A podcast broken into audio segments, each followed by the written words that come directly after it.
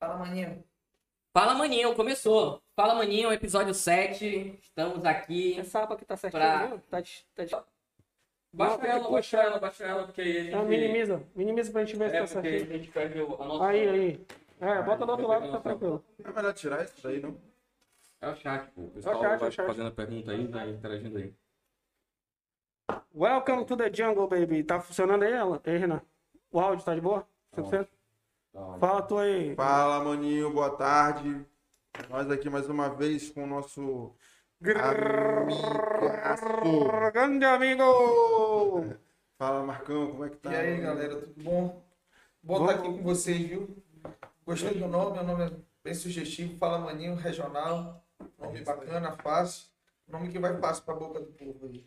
E é isso aí. meu. Com certeza, seja muito bem-vindo e vamos apresentar o Marcos é proprietário do um dos maiores, quer dizer, um dos mais tradicionais restaurantes Da cidade, da cidade de Manaus, que é o Calçada Alta. E aí, se você quiser conhecer, não perca que o negócio é muito bom lá, bicho. Qualquer coisa lá é boa. Puta que pariu, não tem erro, mano. Fica lá no centro. Lá no centro, isso, lá no centro. Rua Costa Azevedo, número 96. É isso aí. É o nosso. O nome é, o nome é, é, é sugestivo, né? É bem sugestivo, porque realmente a calçada tem um piso elevado, um metro de altura. É, o primeiro nome do restaurante não era esse, mas os clientes, por causa do piso, né, nunca chamavam pelo nome certo, o nome era Doce Sabor. Sempre falava, pô, lá naquele Vamos restaurante. lá naquele restaurante que tem aquela calçada alta. E aí a gente pegou né, o feedback dos clientes, começamos a. É. Todo mundo calçada alta, calçada alta, a gente pegou e tornou o negócio mais, mais fácil. E, Uhum. e, e aquilo, na verdade, se tornou um ponto de referência no centro da cidade também. Então bora iniciar num restaurante. Como é que começou o restaurante? Como é que é a história? Rapaz, no do restaurante começou, a história do restaurante é uma história legal, uma história onde, como eu sempre digo, nada começa grande. A gente, eu e os irmãos, né, estávamos desempregados, ainda estudava, eu tinha 16 anos de idade, eu estudava no, no Instituto de Educação e eu trabalhava só pela parte da tarde. A gente abriu uma lanchonete, era uma portinha bem pequenininha, o nome dessa lanchonete era Doce Sabor, trabalhava é, só os irmãos e, e as mulheres da gente, né? Eu ainda não tinha, eu ainda era solteiro, né? Eu ainda só estava casado o Luiz e o Carlos. E, na verdade, o Carlos não estava em Manaus nesse período, ele estava morando em Portugal. E a gente montou isso e a gente entregava esses lanches aqui no centro da cidade, é, em comércios, é, bancos. O nosso principal cliente era o Citibank, um banco que nem existe Não mais. existe mais, verdade. É, tinha o, um banco rural. Os bancos eram o que mais consumiam da gente. Eu, na época, né? Bé. É, É, Baza. Eram bancos bem antigos aí que, que não Mas o cardápio de vocês já era nessa pegada portuguesa? Não, não, na verdade, nessa época, quando a gente começou, a gente só vendia é, salgadinho, né? É, mais pra frente vai ter um papo que a gente está revivendo essa história aí, daqui mais pra frente a gente vai chegar lá, Legal. aqui na conversa. E, e a gente trabalhava só com salgadinho, risole de carne, coxinha, é, Salgados mais tradicionais. os tradicionais. assim. Aí tinha aqueles docinhos tradicionais de aniversário, moranguinho bem casado, é, olho de sogra. Aí tinha o bolo de chocolate da minha mãe, que era um negócio que era. Meu amigo, não tem. não- até hoje eu não consegui ninguém que faça uma calda. Ninguém aprendeu essa receita também, tá, gente? Uhum. É, da, da calda de chocolate da minha mãe era um negócio diferente, cara. Assim, eu, todo aniversário meu, eu não queria nada, eu queria um bolo de Bolo chocolate chocolate, também. E o bolo tentador, que também era um bolo também diferenciado, onde a minha mãe, na verdade, é a pegada do calçado alto até hoje. O que, que a gente faz? A gente sempre trabalhou com muita qualidade, nos melhores produtos. Assim, a gente, vamos dizer, um bolo. Hoje eu vejo o pessoal fazendo bolo com óleo, bolo com margarina. Não, a gente sempre fez bolo com manteiga. Manteiga. Aquela né? manteiga. Manteiga é, na verdade, é, hoje, é, hoje eles usam cabeça de touro. Naquela, naquela época era manteiga regata, manteiga Itacolomi, né? Uhum. Assim, eu tô falando naquela época porque tem coisas que hoje não tem mais. Não existe mais, né? Tem produtos que não tem mais. A regata, por, por acaso, poucas vezes eu não consigo ver ela no supermercado, mas vejo mais fora de Manaus. Aqui em Manaus eu não vejo mais. É, então a gente trabalhou sempre com isso, porque a gente entende que quando a gente vai entregar alguma coisa para alguém, a gente tem que entregar de forma extraordinária. Extraordinária é sempre com o melhor produto. Sim, E certeza. isso é o que faz a gente elevar a nossa qualidade, manter a nossa clientela, porque um restaurante, hoje as empresas fecham com menos de 5 anos de mercado. Ex- Existem estudos. de- Praticamente, né? E o calçado alta tem 31 anos indo para 32. Então o cara não fica 32 anos de mercado sendo ruim. É. Né? O cara Se não tiver mantém- qualidade, É, e, e assim, ele, ele tem sofrido, o calçado alta, muitas mudanças, né? Mas voltando lá para o início, é, cara, era, era muito legal, assim, eu trabalhava garoto de bermuda, de sandália, e a, frisa que a gente comprou, né? A frisa que a gente comprou tinha uma cesta de ferro, e eu levava todos os produtos ali, às vezes eu levava eu e o irmão, tinha que ser, porque ia uma grade de refrigerante gelada, não tinha descartável, não tinha latinha, era tudo garrafa. E a gente Era no saquinho, né? Era no- não, não, a gente levava na garrafa mesmo, porque a gente não gostava dessa história do saquinho. Realmente a gente queria ser diferente. Aham. Porque essa história do saquinho não era uma história muito é, legal, assim, a gente não achava muito higiênico, É. né? E, e sem falar que a gente levava pra gerência, né, cara? Imagina o gerente geral do Citibank, Chegando um- com o saquinho, né? Pô, o cara tomando refrigerante no saquinho, ficando um negócio deselegante, no mínimo. Então, Mas era muito comum a isso gente aí. já né? tinha esse cuidado de levar uma embalagem diferente e tal, para poder chegar quentinho para o cliente. Cara, e a gente começou a fazer sucesso né, na, na cidade. E o que aconteceu? A gente, na necessidade, porque trabalhavam todos os irmãos, estava todo mundo desempregado, eu não, não tinha muito o que sobrava para mim, estava bom que eu era garoto mesmo, né? Que desse para o lanche estava bem-vindo. Então, mas assim, a necessidade dos meus irmãos foi crescendo e assim, a gente começou a produzir é, bacalhau para uma família. Que a minha mãe cozinhava muito, cara. A minha mãe, assim, eu tenho uma filha mais nova que diz o seguinte, a Mirella, vovó, até teu ovo frito é diferente. E na verdade era. Entendeu? Minha mãe já foi testada por algumas pessoas aqui da- do, do- nosso estado, pessoas assim que viajam muito, que têm conhecimento gastronômico e tudo, e ela preparar várias coisas, porque minha mãe não preparava só bacalhau. A minha mãe fazia de forma maravilhosa pato no tucupi, vatapá. Hoje eu não conheço ninguém que faça nenhum que chegue perto dela, entendeu? Infelizmente algumas receitas a gente não conseguiu é, captar, né? A gente captou muito as receitas do cardápio do restaurante, mas algumas coisas que a minha mãe fazia a gente, é, na verdade, se perdeu.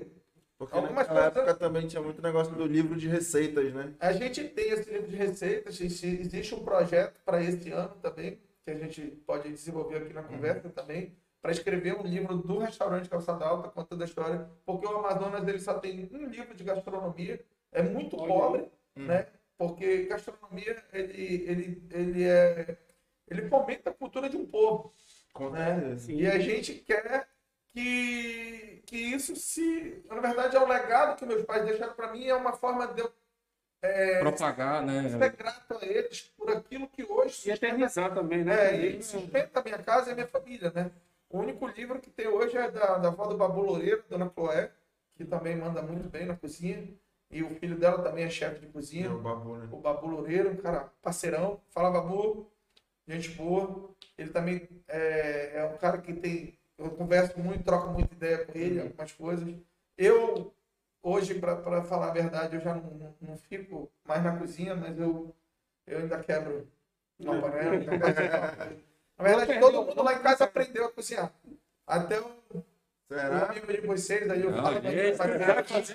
Quando a gente tava bebendo, tava brocado, ele deixa comigo. É, É mesmo? É, né? Falar, Todo mundo aprendeu. né? Deve ser dom da família, É. alguma coisa assim, né? Rapaz, assim, é uma coisa, eu vou puxar uma coisa para minha, para minha, pro que eu acredito, né? Uhum. É, que é Deus. Eu tenho uma, uma fé muito forte em Deus e assim, eu, eu penso que é, lá atrás, desde Gênesis, toda a família tinha a sua, a, a, os seus afazeres. Então Deus ele deu um dom particular para cada família. Eu entendo que seja assim, eu penso que seja assim, né? Isso é uma coisa minha, né? Particular. E esse é o dom da minha família. né? O nosso dom é o comércio e a cozinha, né? Uhum. É, meu amigo, eu vou te falar, eu tenho, tenho pouca coisa que eu não cozinho que não sai Isso é bom. né? de maneira boa. Eu falo ainda hoje com o Alan, Alan comendo lá no meu restaurante, olhou, mostrou o prato para mim. Eu falei, Alan, tu vai sentar aqui no meu restaurante, o prato que tu pedir, seja um bife, seja um bacalhau, uma paella, é, uma Sensacional. massa, o que tu pedir aqui nesse restaurante, eu não sou gordinho de graça, entendeu? Ah, é, tu vai comer bem e com sabor. Ah, Eu costumo dizer que a nossa comida tem paladar, tem sabor. E tem um diferencial que eu acho bacana, é que às vezes a gente vai em alguns restaurantes e toda, toda comida que tu pede naquele restaurante parece que ela tem o mesmo tempero. Então não muda o sabor, É. né? Então lá no calçada alta não. No calçada alta tu come peixe com sabor de peixe, tu come camarão com sabor de camarão, a carne com sabor de carne, a gente tem um filé fenomenal. Normal, É, tu ir aqui nos restaurantes da cidade, tu tá comendo alguma coisa, tu... Pô, isso aqui tá com gosto de outra coisa. Pois é, cara. Então é, isso é uma coisa que a gente não, não Você aceita. do filé, né, Matheus? Pois é, o filé do calçada é o filé do Portuga, né? Ele ficou tra- já é conhecido na cidade inteira. Hoje é meu carro-chefe, apesar de ser um restaurante português, mas o meu carro-chefe hoje, a gente ficou conhecido como restaurante português, é, mas o meu carro-chefe hoje é, é a venda do filé. Né? É, a gente vende muito, até porque a gente tem uma receita diferente, não é? A gente Não não é a mesma batata, vocês são meus clientes, sabem disso. Então a gente modificou em algumas coisas. Como eu disse para vocês lá atrás, a manteiga que a gente frita o filé até hoje Uhum. é manteiga, não é margarina, não é, Não é óleo, né? não é óleo, não é, não, é manteiga mesmo, entendeu? É um filé na manteiga. Isso dá todo um diferencial no nosso, No gosto, no, né? no gosto da comida. E assim, a- a- como falando do começo, o, a gente marcava horário, sabe? Tinha a sala de janta da minha casa, era na frente do meu quarto, e tinha uma sala de janta de oito pessoas, né? Quando a gente abria a mesa, a mesa montava desmontava da sala de janta, ainda dava mais duas, dava dez pessoas. Uhum. E às vezes eu tava na minha rede do quarto e tal, vendo televisão, e os caras estavam comendo assim na sala. Dava uma hora, é, tipo de 8 às 9, era da família é, do seu Alciage, que era um cliente nosso do início. Aí ele desocupava a mesa, entrava outro pessoal. Era uma mesa só, então. Era uma mesa só. Entendeu? Era um negócio muito legal. Aí as Era famílias bem- iam do mar... com marcasse um horário. Cada um marcava o seu horário. E aqueles que não marcavam horário para ficar nessa mesa, né? Que não tinha condicionado, não tinha nada, era ventilador de um lado. outro Era em casa, na casa mesmo. Era minha casa. Era minha casa. A cozinha era a cozinha da minha casa.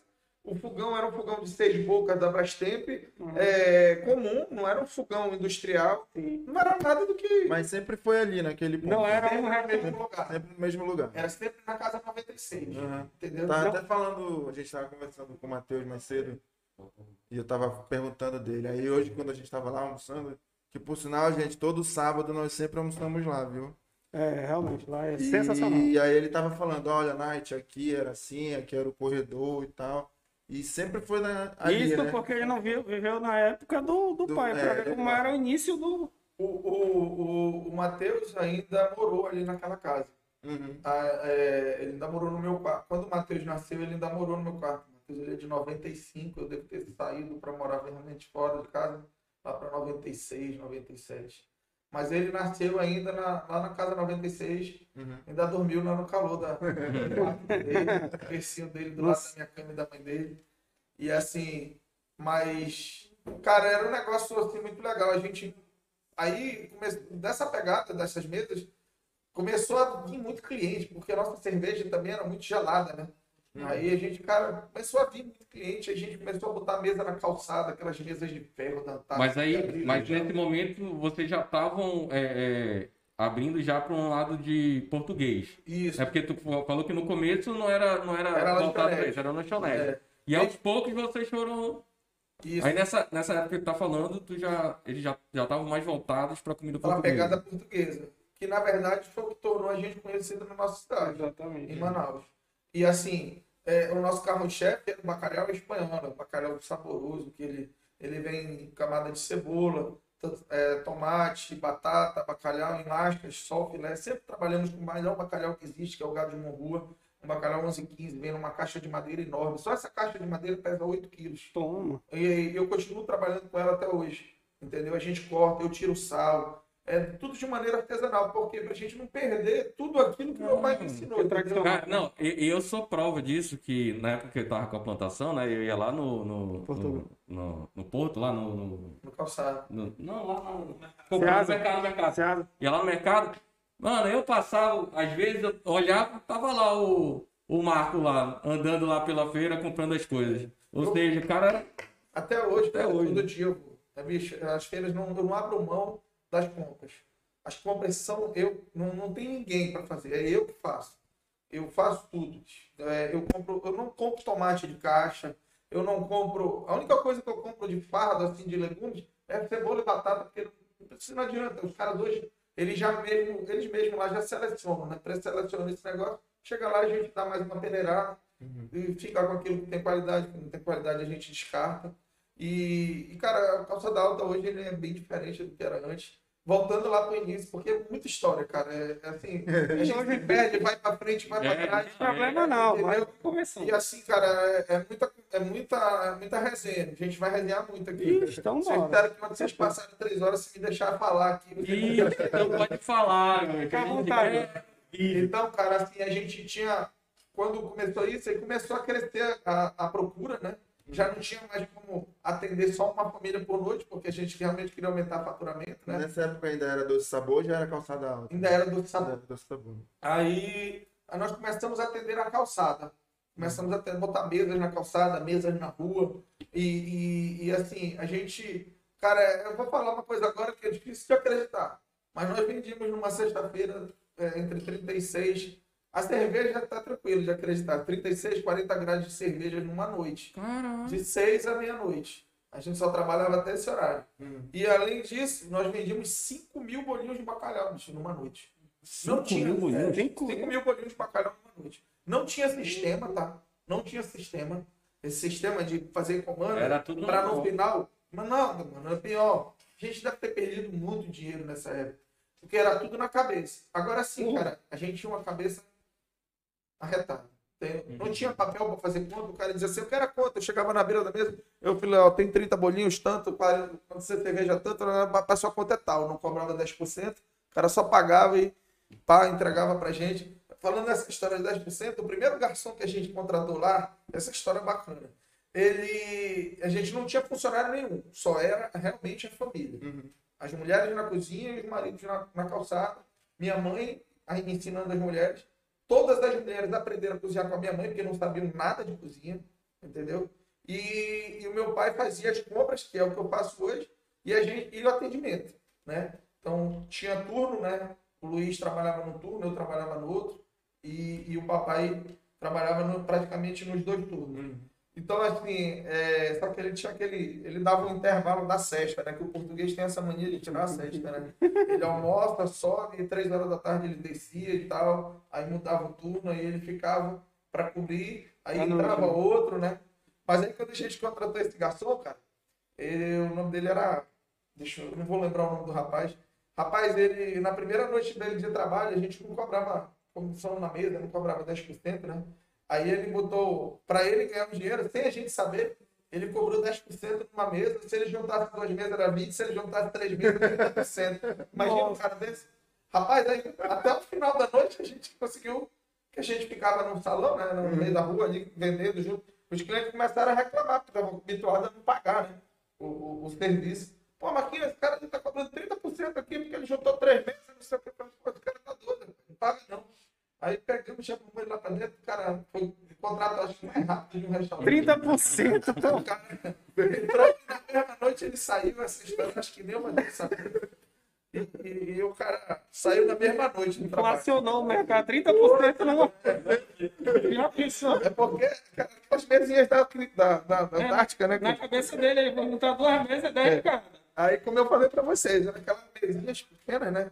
E aí, quantas mesas ele juntasse, eu acho que se ele botasse 10 mesas, era 180, né? Nada da casa, tudo meu, tudo aqui pra ele, entendeu? Aí, cara, a gente botou o cara pra fora e foi embora, não trabalhou mais com a gente. E a gente começou a ficar policiando essas coisas, né? Até, na verdade, eu acho que calçada alta até um grande tempo, por um bom tempo, nós nunca cobramos o serviço. Depois que as coisas foram ficando mais profissionais, a gente começou a cobrar porque a gente entendia que o garçom merecia ganhar um Necessidade, mais, né? a necessidade das pessoas também. Porque eu tenho muito isso, eu hoje que administra sou eu e minha esposa, a Kelly, e, e a gente tem muito que a gente quer ter os nossos funcionários como nosso parceiro. Por que, que a gente pensa assim? Primeiro porque eu tenho a teoria de que se todo mundo estiver feliz, Isso, o negócio vai vai para frente. Segundo, cara, é, o cara tem que, tem que desenvolver, bicho. Se tu não der uma oportunidade do cara desenvolver o trabalho dele, e, e tu só desenvolve alguma coisa se tu ter- tiver uma contrapartida. Deu a contrapartida, irmão, ó. Tu tem essa comissão aqui, é tua, e tu que vai fazer teu salário. Entendeu? Se tu trabalhar bem, vai, tu vai ganhar bem. Cara, eu hoje eu te juro, eu tenho uma equipe muito bacana, muito boa. Os meus garçons, eu tenho um muito antigo, que é o Luizinho, né? Que vocês devem conhecer. Sim. É, ele já tem mais de 20 anos na casa. Já foi, já voltou, já foi, já voltou, já foi, É já normal, voltou. é É, normal. é que nem namorado, na- namorada de malandro, né? Namorada de malandro é assim, vai e volta, vai e volta, vai e volta, e nunca termina o relacionamento. Então, é isso, cara. A gente, nesse período depois de, de, de, de boteco, assim, que a gente começou, né? A gente conseguiu montar um salão, botamos um ar-condicionado. Era um salão com uma, duas, três, quatro, sete mesas, né? Aí tinha um buraquinho por onde a gente passava a, a comida. E, e era, é, já era estourado, o alta estourou, né? E a cidade era. Todo mundo falava calçada alta, calçada alta, vamos para lá para calçada, comer bacalhau e tal. Pensava em bacalhau, pensava no calçada alta. A gente é, se tornou muito conhecido por conta do bacalhau e do bolinho de bacalhau, que até hoje eu, eu sou suspeito a dizer isso. Eu, eu conheço poucas casas de bacalhau, não, eu vou te falar, com, com, com propriedade, com a mesma qualidade de bolinho de bacalhau do calçada alta, é difícil. Tem muita gente vendendo bolinho de bacalhau, mas está vendendo esse bolinho industrializado. A gente continua fazendo do mesmo jeito. Qualidade, assim. Com qualidade. Prezando pela qualidade. né? Trabalhamos com com gado de morrua, que é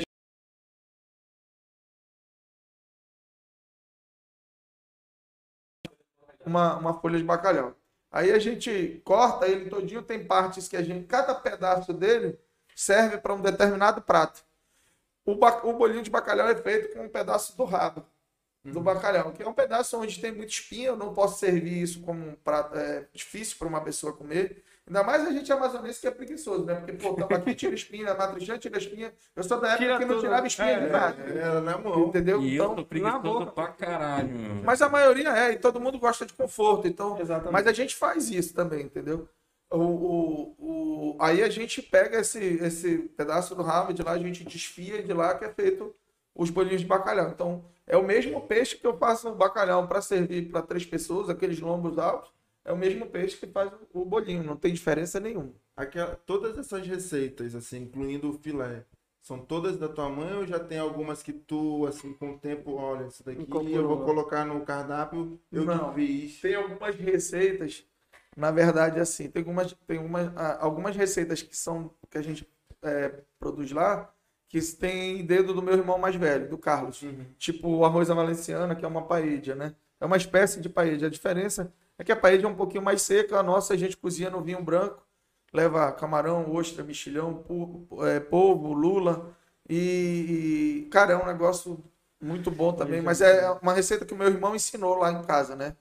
Outro prato também, a gente não tinha nenhum prato com molho branco gratinado. Era só que a demanda dessa da, da, da- galera que foi vindo, né? Esse pessoal eles gostam dessas comidas com molho e tal, mais condimentado, e a gente tem que se adaptar, né? Mercado é assim, cara. Se tu não te adaptar a ele, tu, tu quebra. Tu é engolido por ele. Minha mulher já mandou aqui, eu quero bolinho de bacalhau. É. Ela sabe das coisas. Ela sabe das coisas ali. Ó. Por favor, Anderson, traga o bacalhau gratinado para ele jantar. É isso. Ei, já foi intimado já. Zé do Pipo. Não, Não, o Antônio da Calçada, que é um prato que a gente batizou com o nome do papai. Tem uma história legal disso aí É também. aquele do. É aquele com o mostarda? mostarda? Não, aquele é o Zé do Pipo. Zé do porra, Zé É do o- Pipo, meu amigo. claro. Já comeu ele? Não, não, Meu não. amigo, peça amanhã no seu almoço. Ei, Pô, sensacional aquilo eu tô, doido, eu tô gostando que vocês estão dando corda à mulher de vocês. Olha, vai aproveitar. Não, o, Zé do Pipo, o Zé do Pipo que eu pedi.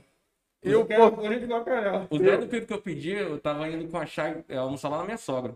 Eu falei, não, a gente vai pedir lá do, do, do Calçada Alta um, um bacalhau. Eu peguei meu amigo, porra, tu é doido. É, não tem é. nem como falar. Tinha tem um cliente, o, o Albert, ele tava sentado na calçada com a família dele e o papai tava encostado assim na, na porta do restaurante, né?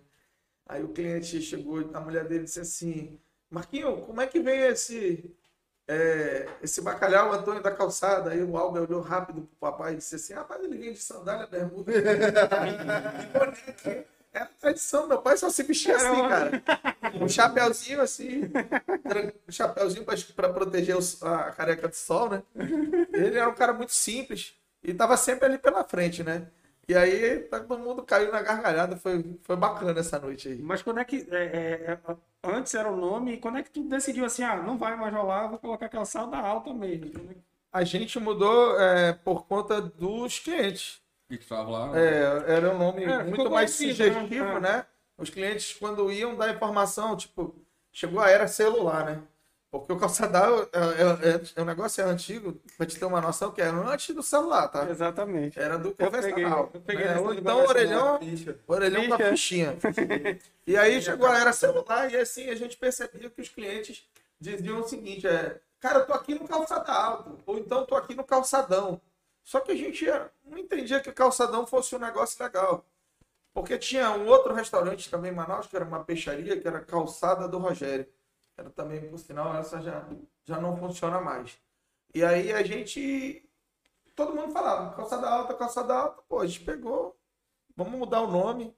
É muito mais sugestivo e. É, muito e mais pegou. sugestivo, mas quando é que foi assim? Tipo, ah, tu decidiu assim, rapaz, vamos tirar esse nome. Foi assim em família, né? A gente disse, pô, todo mundo só chama de calçada alta, bora mudar? Vamos. Mas mudamos, decidimos mudar e pronto. já tá, que é esse nome? O nome calçada alta, ele, o calçada alta, na verdade, como doce de sabor, ele, ele, ele é, só para ficar, ele é de, no, de 89, né? 89 foi um ano é, meio ralado para nossa família, mas que Deus abençoou em seguida. Foi um ano onde eu sofri um acidente, que eu tive uma fratura de crânio, o, e um outros, os outros probleminhas da família, assim, que eu prefiro não comentar. E assim, aí ficou todo mundo ali perdido, né? Pô, todo mundo desempregado fazer, e tal. E aí o meu irmão pegou e disse assim, cara, vamos montar uma lanchonete, a mamãe cozinha bem. Aí montaram lá a portinha, né? E, e aí Deu certo. né? deu certo. Certeiro, né? Foi um tiro certo, entendeu? E a gente foi abençoado mesmo, porque a gente foi pro nosso ramo. Antes o meu pai não tem nada a ver o ramo do meu pai. O que, que ele fazia? O meu pai tinha uma oficina de lanternagem. Era conhecido na cidade. Nada ver, né? era, na verdade, naquela época não era lanternagem. Naquela época era o funileiro. O funileiro era um profissional diferente. Funileiro é esse cara que hoje chama de martelinho de ouro, só que o É. martelinho de ouro hoje, ele trabalha com martelo de, de, de, de, de borracha, né, e tal. É. O, o, o, eu, eu, por um acaso, quando fiquei de recuperação, o meu, o castigo era ir pra oficina trabalhar com o pai, né? A parada é que ele ia de carro e tu tinha que ir a pé, E, e os carros? entendeu? E eu ainda tinha que chegar primeiro. A oficina, a gente sempre morou ali, onde é o restaurante, na Costa Azevedo. A oficina era na Leonardo Maché, perto da antiga panificadora lisbonense. É ali onde hoje tem aquela tenda da família, por trás pela Leonardo Malché, ali onde tem o Prosaminho, tá, ali, naquela área ali. E nessa época aí os carros eram ferro, puro É. ferro. mesmo, E aí, de- era, cara, era, era, era chapa, martelo de chapa, né? E, e tinha uma peça que chamava encontrador. Ele dava fogo, com fogo, ele botava esse ferro por dentro, a mão do meu pai era dessa grossura, meu parceiro. Uma porrada dele, o negócio era desconcertante. Então ele dava porrada. E depois que tava o fogo, né? Que a- o ferro expandia, quando tu batia nele. E ele botava esse ferro por trás que era para não entrar, né? Então batia e farmava. Cara, esse cara era um artesão, entendeu? Não era um, um profissional de hoje. Hoje é trocador de peças, né, bicho? O cara chega ali na Pemasa, ah, em outras lojas, vai lá e, meu amigo, me dá um, um para-choque, o cara vai lá e troca, o para-choque não é nem de ferro mais. A Não, maioria das é vezes é de plástico, entendeu? Só parafusar. E é isso aí, o papai saiu dessa vibe e foi para restaurante, ele não entendia nada disso. Mas o papai era um cara muito bom, muito bom com números, muito disciplinado e sempre foi comerciante, era, era do ramo, como eu disse, é o dom da nossa família ser comerciante. Então ele pegou e começou a desenvolver. No início, o meu irmão comprou um fardo de trigo para fazer salgado e ele disse assim: Tu és doido, rapaz, isso aí vai estragar. Porra, cara, tu estás doido, rapaz. Estás vendo que isso daí não tem condições? Tu acabaste de abrir uma lanchonete. Cara, acabou uma semana. O fardo de trigo, ele ficou assim. Aí Aí tu que falou. Esse- Tu és doido, rapaz? Aí, ele, não, é. Aí ele começou a, a investir, né? Porque ele era um cara que tinha, teve a visão de, de, de investir com a gente. E, cara, foi, foi, foi rodando, né? O serviço, a gente foi começando, melhorando, criamos essa sala pequena com ar-condicionado. O Calçada Alta sempre foi muito bem frequentado pela nata da cidade. É, Sim, sim. por Famoso. pessoas, as Toda famílias semana que a gente vai lá comer, sempre tem alguém. né? é, as famílias nobres, entendeu? É, políticos, senadores, é, governador, prefeito, É, Lá aconteceu o encontro histórico que tu É. tava falando. né? Tem uma, tem uma história de, de, de encontros, né? Do Calçada Alta, essa história bacana, eu contei pro, Nato, pro nosso amigo aqui no início. O, o Serafim Correia, numa campanha política contra o Alfredo Nascimento, ele perdeu acho que por 1%. Prefeitura, eleição, Prefeitura, né? E o- quem estava apoiando o, o, o- o Alfredo Nascimento era o Amazonino, né? O Amazonino era o apoiador do Alfredo. Rapaz, e aí, por um acaso, um dia, assim, uma semana depois da, da- da- Das eleições. das eleições, né? O Serafim tinha muito aquele negócio, ah, fiz pesquisa assim, é o grupo dele, né? Ah, na pesquisa nós estamos na frente e tal, o Serafim vai ganhar, pesquisa e tal. Aí quando chegou no dia da eleição, ferro, né? 1%, menos que 1% foi. O Alfredo ganhou e era aniversário do Amazonino. Acho que é o aniversário do Amazonino em novembro. Rapaz, eles é, foram para o restaurante, os dois fizeram reserva. É claro que a gente botou o, o Amazon, a gente tinha duas salas já nessa época, já não era mais só uma. Botamos o Amazonino, a turma do Amazonino numa sala e a do Serafim na outra, né? Porque é uma Né, confraria. A turma do Serafim é uma confraria do Calçada Alta, tá? Ela surgiu, é, é, as reuniões deles políticas sempre foram feitas no Calçada Alta. O Amazonino era cliente. E aí era a, a turma do, do, do, do, do- do Serafim era Robertinho Caminha, Serafim Correia, Júnior de Melo, Porfírio de Almeida Lemos, que era dono da Rodal. E aí, cara, marcaram o almoço. Quem te- levou para eles, quem levou eles para lá foi um advogado também, que era bem conhecido na cidade, o, Sérgio Litaif, era um negão de quase dois metros de altura. Aí ele levou- marcou para lá, a gente recebeu as encomendas pelo telefone, né? E tal, separamos os dois. Rapaz, mas os dois chegaram na mesma hora. Juntos. O Calçada Alta tinha, uma, tinha três escadas, agora ele só tem duas. Ele tinha três escadas, tinha uma no meio e uma aqui na ponta e outra na, na outra outra ponta, né? Rapaz, o Serafim subiu daqui e o, o Amazonino daqui, os dois deram de cara. Aí o Amazonino olhou pra cara dele com aquela pergunta sórdica e disse assim, e aí, como é que estão as pesquisas? Porra, é, é um negócio que... que... Mas entraram. Entraram, cada um pro seu lado e tal. E tem mais uma história aí que nesse negócio. O, o, o, o, o, o Amazonino ainda não sabia para que sala ele ia, o Serafim já estava com a turma dele lá, né? E na mesa do Serafim existiam alguns, algumas pessoas que eram empreiteiros que trabalhavam no governo do Amazonino, né? Tinha um cara muito forte nessa mesa. Rapaz, aí o Amazonino olhou e disse assim: aquele ali é o fulano de tal que presta serviço pra gente. Aí o cara disse: o, era o, O assessor dele. né? o assessor dele disse pra ele: é sim, é ele. Ah, tá bom, deixa comigo. Esse cara nunca mais recebeu nenhuma fatura e quebrou. Puta, Foi. por causa de um. Sentou na mesa errada. Sentou na mesa errada, Aí, meu exatamente. amigo, o cara tem aquela história que o cara tava no lugar certo na hora certa. Esse foi errado. Ele tava na hora errada, no lugar errado, no dia errado. Tava todo errado. Tava, porra. Isso na nossa visão, né? É verdade. Aí, Mas aí, cara, é, é, calçada é muita história, né? realmente tem cada. Nossa, são parada. 30, 32 anos, né? Que tu falou. É quase 32 anos. A gente faz Quase. agora em junho 32 anos de calçada. É isso aí. E as outras, e os outros locais também que já tiveram, né? Aquele lá da Ponta Negra. É, a gente já. Mas assim, é, Calçada Alta também tem um negócio. A gente também teve uma época que a gente fez a banda do Calçada Alta. Era o carnaval do acho que eu cheguei a ver a banda da Calçada Alta. O Calçada Alta tinha também tinha essa banda. eu- na época de carnaval era um negócio bacana. A nossa banda não era uma banda que saía, que normalmente todas as bandas naquela época davam Dão uma volta no quarteirão e tal. A nossa não, a nossa era uma banda parada.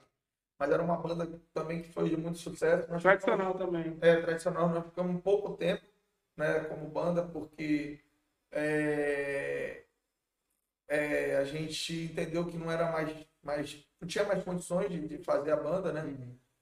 Que a última banda, isso é, não é uma coisa que eu estou te falando, é uma estatística da, da Polícia Militar. Eles disseram que a gente tinha em torno de 30 a 35 mil pessoas. Imagina 35 mil Não sei, pessoas não. naquela área ali. É. Era todos os Era, na... era, era toda a área, Era era toda rua ali. Não, toda, todas, 35 mil pessoas não cabem só naquela área. Tava tudo espalhado, volta, assim. tinha gente na Praça São Sebastião. A Praça São Sebastião estava lotada, só para ter uma noção. O carro ficava na esquina da 24 de maio com a Costa Azevedo. Na verdade, nós tínhamos dois trios. né? Eram os trios do, do, do Robson Tiradentes, até que, que, que tinha um nome, trio. Eu não me lembro agora. Camaiorá era? Era Ca- Camaleão, acho não, que era isso. eu, não- eu esqueci, Eu mas não eu- lembro o nome do trio. Mas. é, e a gente teve também, a gente tinha uma tradição de, de rainha, né? Rainha, a gente tinha a rainha da banda do Calçada Alta. A rainha, é, segundo o pessoal do- da diretoria, que tinha um livro de ouro, onde as pessoas que tinham dinheiro na cidade é, patrocinavam a banda. Todo mundo ia lá, tipo, o cara deu 500 reais, Botava assinava lá. o nome dele, dizia, olha, fulano de tal deu 500 reais. E tinha muita vaidade nessa época, então muita gente queria cobrir a a oferta do outro, terminava porque esse negócio pagava a festa todinha, porque se dava bem era o Portuga, né? então, e a gente tinha patrocínio da, da, da- da- no- a gente fez mais, a, a empresa que mais patrocinou a gente foi o grupo Simões, né? Que, que era Coca-Cola. A cerveja era Kaiser, não era uma cerveja muito vendável, mas a gente, mesmo assim, só uma diarreia, mas conseguia arre- arre- arrebentar. E aí a rainha tinha um predicado o seguinte: a rainha tinha que ser velha, feia, né? era o contrário, então. Era o contrário, era. Tinha que ser velha e feia, entendeu? E assim, eu não vou ficar citando o nome das rainhas, não. As mulheres vão ficar com raiva, Tem um né? colega que ia adorar tá nessa, nessa banda aí. Tem amigo, tem amigo meu que gosta de, de, de uma. Pô, bicho, eu corro disso. Como ele chama? Sabe como é que ele chama? Tobol. É? Tobol, que são as velhas, mano. Pensa. Vida, bicho. Acaba É. gostar de velha. Na minha época a gente chamava esses caras de papa velho. Papa velho. Conheceram. Aí teve um ano, cara, que apareceu é, uma garota lá, é, bonita pra caramba, tá? Da família Grosso lá, desse pessoal que já foi das Frama, né? E essa menina, ela. Todo mundo ficou assim, a menina morando, tava morando no Rio há muito tempo, era carioca. A menina era linda, cara. Aí, rapaz da rainha perdeu o posto, olha, bicho. Ficou com raiva, chorou, foi embora. A rainha original do. Que era pra ser a rainha, entendeu? Que, porra, mas aí foi o único ano que fugiu da tradição. Ah, e Que a vida. na vida, né? E, e aí a gente é, também, voltando só para o assunto, para dizer o motivo pelo qual a gente parou da banda, foi porque no último ano, cara, de banda, com, com essa superlotação, é, começou a aparecer aquela era da galera jiu-jitsu e luta livre. Eita. Meu irmão, esse povo não ia Só ia pra brigar, né? Pra brincar, Só pra pra banda brigar. E também começou a tornar um negócio um pouco violento. Pessoas que vinham não com a intenção de brincar, Brincar. com a intenção de, de furto, essas Uhum. coisas todas. O mais o motivo maior, cara, foi assim, eu me lembro como se fosse hoje, a última banda, a gente trabalhou, é, meu aniversário é dia 8 de fevereiro, a gente começou a trabalhar no dia 7 de fevereiro, às 5 horas da manhã, e nós paramos no dia 8 de fevereiro, às 3 horas da manhã. Então, quer dizer, eu trabalhei quase 24 horas direto. E o meu pai também estava lá. Meu pai já não era um cara mais novinho, né? Então, meu pai ia, a gente nessa época, a gente não tinha mais como tomar conta de todas as barracas. Nós é, terceirizamos as barracas. A gente entregava a barraca, gelo, bebida, toda a estrutura para o cara, o cara só tinha que vender, ele me dava um percentual. Entendeu? E, e aí, o que aconteceu é que eu fiquei até tarde trabalhando com ele. e Quando chegou no final, o resultado, não só financeiro, como resultado da festa em si, por conta da violência, foi horrível. A gente contratava bandas boas, né? Teve um ano até que o Jorge Aragão cantou na nossa banda. Eu tenho foto dele e tudo lá cantando no calçado, que é um cara conhecido do samba. Sim, sim, sim. E aí a gente falou, pô, não tem mais sentido continuar com esse negócio. É, a gente pode ser prejudicado, a gente tinha medo que acontecesse algo mais sério na banda, né? Própria imagem do. A própria do imagem, calçado, né? né, para não queimar o nome da, da, da- do calçado, a gente decidiu É acabar. complicado porque não vai, Carnaval. não vai ter meio que como Não tem controlar. né? rua. É, rua é complicado, rua. E olha que nesse último ano a gente construiu um camarote, já pensando nisso. Uhum. Era um camarote bacana, um camarote de 10 pessoas.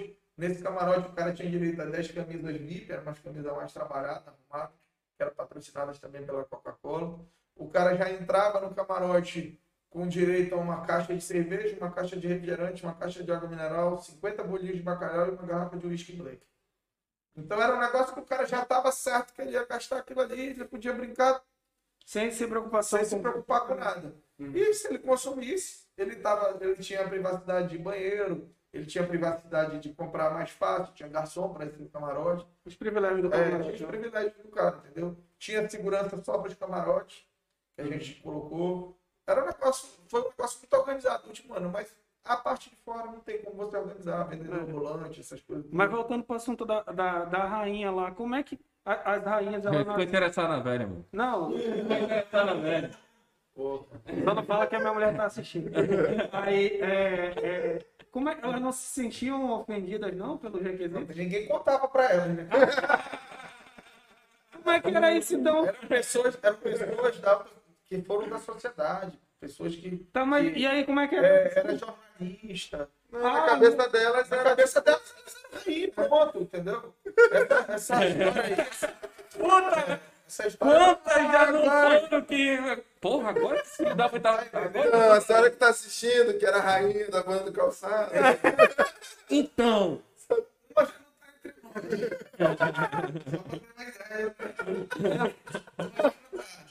Elas pensavam que ganhava pela beleza.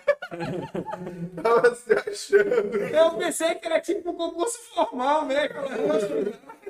escolha, né? Eles faziam essa reunião, essa Aham. equipe, que era, da, era a mesma pessoal da confraria do Serafim, né? Essa turma aí, Robertinho, Júnior, Porfírio, Serafim, é, Zeca Reston, é, tinha o, o Augustão, que, que era um cara grandão, que era, gostava do samba, gostava da festa. E era essa turma que escolhia. E aí tava uma escolheção, tinha um jantar, que a gente fazia uma reunião para para isso, entendeu? Pra, pra escolher. Quem é que é a vítima desse ano e tal. Só que a menina, a mulherada não sabia, né, bicho? Ah, agora eu entendi. Fica pra mais essa história. né? Revelando. Olha, quase ninguém sabe disso, bicho. Agora, agora tá- Agora. Agora a turma vai saber, não fala maninho, né? Imagina de história, 32 anos. Marco, e. e- é, a partir de, de qual momento tu começou é, é, a ver que tu podia sair dali, do calçada alta ali no centro, né? E abrir outras, outras, Outras unidades. outras unidades. Cara, na verdade, assim, eu vou só voltar só um pinguinho para poder a gente não demorar tanto, né? É, o Calçada Alta, ele, ele, ele, ele teve o seu momento que ele ficou assim estagnado, né? Tipo assim, na, é, não por conta do meu pai não ser empreendedor, mas porque o meu pai, como ele já tinha muita idade, ele não confiava, assim, uma coisa eu vou abrir aqui para vocês também, ele não confiava na minha capacidade de gestão, nem de ideias, e ele achava que eu não tinha responsabilidade de assumir o negócio do trabalhar peteca, né? entendeu? De segurar a onda. Então ele era conservador. Ele, para ele, aquele feijãozinho com arroz ali estava tudo certo. Era um tal. negócio que tava dando certo É. e não precisava mexer. A, a, casa tinha uma estrutura bem simples, né? De construção, de, de atendimento, louça. Rapaz, era uma, eu não Tudo tinha, artesanal, tinha- né? Familiar. Era um negócio bem familiar e realmente não tinha, assim, nada profissional, entendeu? E aí o que aconteceu que em 2015 a gente teve a perda, né? Do, do- eu perdi meu pai e a minha mãe. É uma coisa que eu não gosto muito de falar, porque Não, tranquilo. Vamos, vamos. Aí quando perdemos eles, ele eu olhei para minha mulher e disse assim, meio apavorado, porque eu nunca tinha tomado conta de fato do restaurante, eu ainda tinha a Tânia trabalhando comigo, que é uma, uma, uma cunhada minha, é como se fosse uma irmã, ela tomava conta da cozinha nessa época. E eu disse, cara, o que a gente vai fazer? Né? Porque, poxa, eu, papai sempre foi o cara que fez a compra, eu ia com ele, mas era ele, eu só ia mesmo para carregar, para buscar ele, para ele não ter que fazer força, né? E administrava tudo, então o cara que entendia do negócio era ele. Só que assim, eu não me lembrava, eu não tinha essa noção comigo mesmo, não, eu mesmo, eu de tanto falar isso para mim, eu até que eu tomei isso como, sem acreditar em mim mesmo. Como se fosse verdade. Verdade, né? Uma, uma verdade. Tu mesmo né? criou essa crença de mim. Aí eu peguei criei essa crença, né, cara? É, só que assim, a minha mulher ficou comigo aquela de de noite, eu meio que desesperado, falei pra ela, cara, para vender tudo e vamos embora daqui, vamos montar outra coisa em outro lugar, vamos trabalhar com outra coisa. Ela disse, não, pô, a gente tem um negócio que já tem um, o mais difícil, que é construir uma marca, e a marca Calçada Alta hoje é uma marca muito forte. Às vezes eu me surpreendo ainda com a minha marca, entendeu? Quando as pessoas falam, quando eu vou em reunião, quando eu vou em algum lugar. Eu estava numa reunião e o disse, Calçada Alta do. Pô, ele não fez isso com nenhum restaurante, mas quando foi eu que falei na reunião, como é hoje, né? Tudo online, né? Tudo via computador. Referência, né? Eu falei assim, caramba, bicho. Aí eu peguei e falei, o nome é forte, né? Aí a gente deu uma simples reformada no restaurante. É, colocamos é, sistema de, de, de, de, controle. Demos uma mexida na casa, né? Cara, a gente dobrou o movimento do restaurante no primeiro mês. No segundo mês, a gente triplicou o movimento do restaurante. E aí eu vi que o negócio, eu falei, pô, o negócio vai dar, né, bicho? Vai rodar isso aqui. E assim, só que a gente até, até a gente se supõe um negócio tão assim, de surpresa que a gente não, não é. Não, não tinha essa noção de que ia crescer desse jeito. Eu falei, puxa vida, rapaz, o negócio é bom. Dá para Bateu. crescer, né? Dá para crescer. E a gente mudou toda a estrutura, todo o conceito da casa. É, mudamos louça, colocamos fardamento, os funcionários não tinham fardamento. A nota que ia para a mesa, como eu falei no início, era conta feita na cabeça e dita para o cliente. Né? Isso pô, hoje não cabe, né, cara? Perde totalmente a credibilidade. Todo mundo hoje quer conferir a sua conta para saber se não está pagando nada errado, se não está pagando a mais, se está pagando a menos também. Da hoje o rapaz aqui ia pagar menos. Meu garçom passou o cartão do rapaz errado. Eu, por tudo, ia ter prejuízo. Por tudo ia- Ô, por e tudo tudo ia- lá, né? Na mesma mesa. Vai ter prejuízo. Não, Então, a gente colocou o sistema, fez toda uma, uma mudança né, na cozinha e tudo. E, cara, a gente vem todos os anos, a gente, desde 2015, a gente vem mudando, mudando. Quando foi em 2013, 2013 não, 2017 a 2018, mais ou menos, é, surgiu uma proposta o irmão já tinha montado um restaurante nesse lugar, é, com o nome Calçada Alta, mas é, como não era, ele não era Calçada Alta, meu pai pediu para que ele mudasse o nome, aí virou, era Filé do Portuga, né? Que era num, num shopping lá no Parque 10, no shopping Parque 10 Mall, era uma lojinha pequena, tipo um, um restaurante gourmet, um restaurante bem bonitinho, bem aconchegante. E a gente foi para lá, surgiu uma proposta, nós entramos lá e, e o cara a gente abraçou o negócio, o negócio começou a rodar também, tinha, tinha, a gente já tinha nosso público lá, hoje tem muito cliente reclamando que a gente fechou aquele ponto, principalmente aquele lá. E em 2018 nós abrimos o calçada, o Boteco de Calçada, eu abri a primeira vez com sociedade, né? Não, nunca tinha tido sócio, é, com um amigo meu, o, o Boteco do Calçada na, na Ponta Negra, naquele posto de gasolina lá, onde tem outros Uhum. Posto gastronômico, né? Que tem restaurante, tem um churrasquinho lá, tem a, a casa de sopa, Muito gringo. é, gringo. E a gente pegou e foi para lá. Mas essa minha experiência com sociedade, é, eu não me adaptei a ela, né? Não, não, e, e, assim, eu não tinha, eu, na verdade, assim, de fato, a gente, eu não tinha a noção de que era ter sociedade. Né? Sociedade é um negócio que é, é- é- A sociedade lá era, era, era com, com alguém da família? Era... Não, era com um amigo. Não, eu não tive problema nenhum com eles. Era com uma família, um casal de amigos. Eu não tive problema nenhum com eles. Eu não me adaptei ao sistema, entendeu? Eu não, eu não gostava de prestar. é, Contas, né? prestar na verdade, era prestar Se contas. esclarecendo, É né? porque eu nunca tomei conta da parte administrativa, entendeu? Uhum. É, eu não gostava de ficar me justificando, É. é, tendo horário para trabalhar. Então parecia que eu não era dono, parecia que eu estava ali Funcionário, como né? um funcionário, não, não, não desmerecendo um funcionário. Lógico. Mas eu não queria estar cumprindo horário. Então eu não gostava daquela situação. Sempre fez tudo do teu jeito e dava certo do E teu dava jeito. certo do meu jeito. E eu vi que lá não estava dando. É, e aí eu achei melhor eu abrir mão do- negócio. Uhum. Conversei com meus sócios, com eles, fizemos uma reunião, a gente, de forma consensual, Ah, legal. é, foi, foi resolvido. Eu saí ah, em 2019, né? A gente está em 2021. Mas ali era muito bom, cara. É, Ali era, ponto era muito- muito legal, o ponto era bom. É. Mas, infelizmente, a gente teve essa situação. E eu não tinha como comprar a parte do meu sócio. Eu até queria vender, mas eu não tinha como. Naquela época eu não tinha como. Foi meio- a gente, foi um período que eu tava. é, que eu montei Tudo, né? a Estrutura outra tudo casa caro. e o dinheiro foi todo investido em outras coisas. E assim, crédito na praça naquela época estava complicado conseguir, porque o Brasil estava. Sim, Tava o juro, tá, Selic tava É, três, e aí eu não tinha condições de, de fazer aquilo. E aí eu saí. O do Parque 10 nós continuamos. Era, a gestão era da minha esposa, era, eu tomava conta, eu só ajudava na parte de compras. Uhum. E quando eu tinha alguma coisa mais técnica de cozinha, que eu dizia assim, porque o negócio de você abrir mais de uma casa também tem o seguinte, tem um detalhe que é muito importante. Vamos dizer, o, o Alan vai lá no Calçada Alta do centro e ele come um filé. Ele quer chegar lá no Parque 10, ele quer comer o filé e quer sentir o mesmo gosto que ele come no centro. Ele não quer comer um negócio diferente. Então, lá, o o pessoal da cozinha lá tinha vícios de treinamento do meu irmão, que não era o meu. Entendeu? Então, o cara que vai para calçada alta, ele sabe. O ele já tá- já sabe o que é, é. a gente tem essa memória é, degustativa, salvo aqui, a gente não, não- às vezes muita gente não sabe disso, mas a gente tem isso.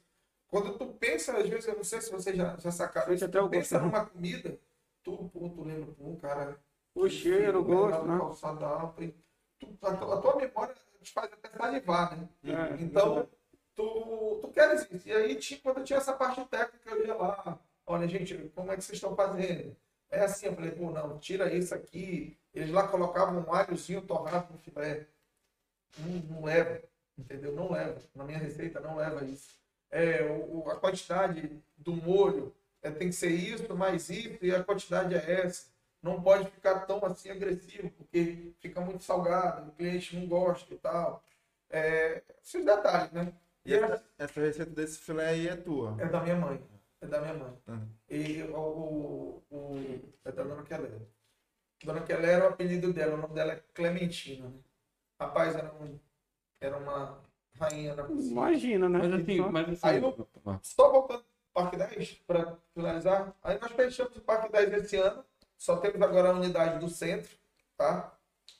É, por conta da pandemia. Né? A gente não tinha condições, realmente, não teve condições de segurar a estrutura de salário, aluguel, que lá é Funcionário, muita gente. funcionário, essas coisas todas que não, realmente não tinha coisa. Mesmo com a ajuda do governo federal, ficou totalmente inviável para a gente. Porque já não era uma casa que tinha uma grande, é, um grande movimento. Era uma casa que a gente estava insistindo, na verdade, nesse ano que a gente fechou, a gente já estava com um projeto, inclusive já tinha até pago aluguel para mudança de endereço. A gente ia mudar para o Parque da Laranjeira, ali para aquela área gastronômica ali do Parque da Laranjeira. Mas em, em função de tudo isso, nós resolvemos realmente fechar. Eu e minha mulher tomamos essa decisão de fechar. E a verdade é que hoje, a maioria dessa equipe do Parque 10 é a equipe que está comigo no centro, Olha aí. hoje trabalhando comigo. Que é a Sandra, o Jean, são os meus chefes de cozinha, o Paulo. Né? Eu tenho três chefes de cozinha, o Jean, o Paulo e, e, o, e a Sandra. Né? Então, é, e assim a gente. Mas todo mundo ainda é supervisionado por mim. Ah, então tu que deu treinamento pra eles, pra É, todos, na né? verdade, já tinham formação, os caras já, já tinham uma nota, porque pegaram treinamento com meu irmão, eu só fiz ajustar para que a gente tivesse padrão do calçadão alta do centro. Porque, cara, eu vou todo dia na cozinha, pode achar que isso é, é, é. Eu todo dia vou na cozinha, eu provo arroz, eu provo farofa, eu provo a salada, entendeu? Porque o cara pode achar que isso não é importante. Meu irmão, o cara que vai servir com excelência, vai servir pessoas que entendem. Não tem mais ninguém bobo. Todo mundo viaja, todo mundo come fora, todo mundo sabe que comida quando tá boa e quando não tá boa.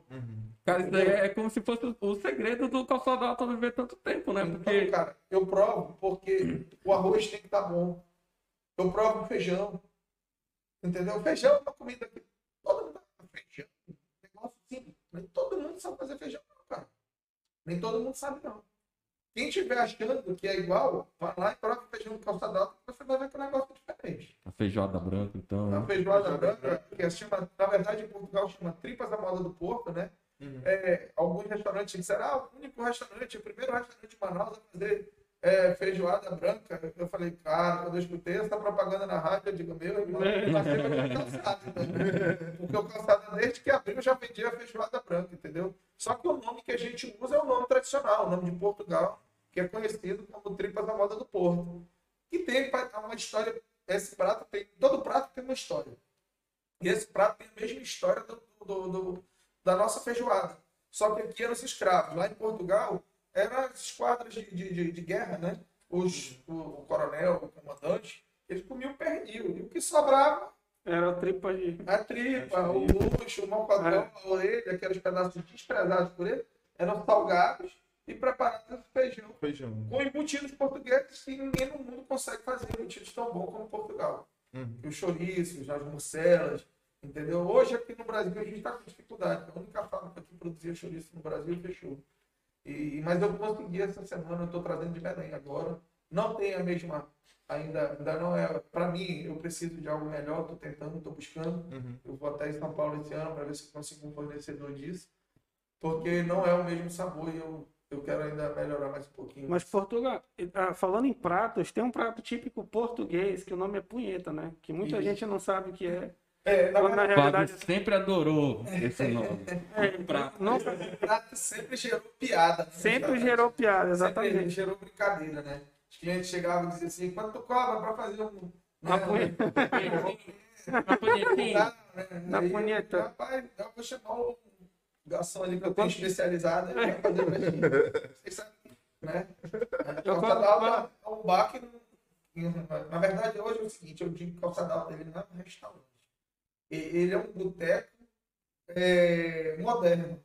Porque o boteco é um negócio mais espontâneo, aonde você é, se entendia que boteco antigamente era aquele tal de sujinho, tudo desarrumado, tudo desorganizado, entendeu? Hoje não, esse conceito acabou, porque ninguém aceita mais esse conceito, Não. né? Então o Calçada Alta, ele é um boteco bem eclético em tudo. A gente, a gente tem prato de 20 reais a prato de 250 reais.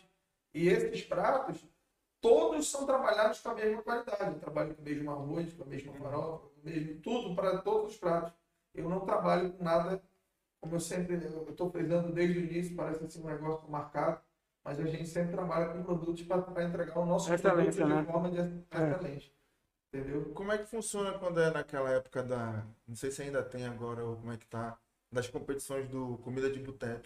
Comida de boteco. É, É tu que É, pensa no prato, vocês se reúnem. Não, é, é tudo, é, é, na verdade, isso é, é escolhido por mim mesmo. Eu Uhum. mesmo, eu que, que desenvolvo as receitas, né? É, na verdade, eram temas, né? Inclusive, esse prato da punheta de bacalhau, para mim, é o melhor petisco do, do calçada alta. Para mim, na minha opinião, o melhor petisco do calçada alta. Eu fui, no, no concurso, eles me pediram para trocar o nome, né? Sim, Inclusive, ele não tá mais no cardápio como punheta É, de bacalhau. E eu, para não fugir muito da história, eu mudei ele para Nigerinha. O negócio fica meio rápido. também. Entendeu? Então, é, e esse foi o prato, para mim, é o melhor e foi o mais. É porque mesmo a minha pior classificação foi o terceiro colocado, né?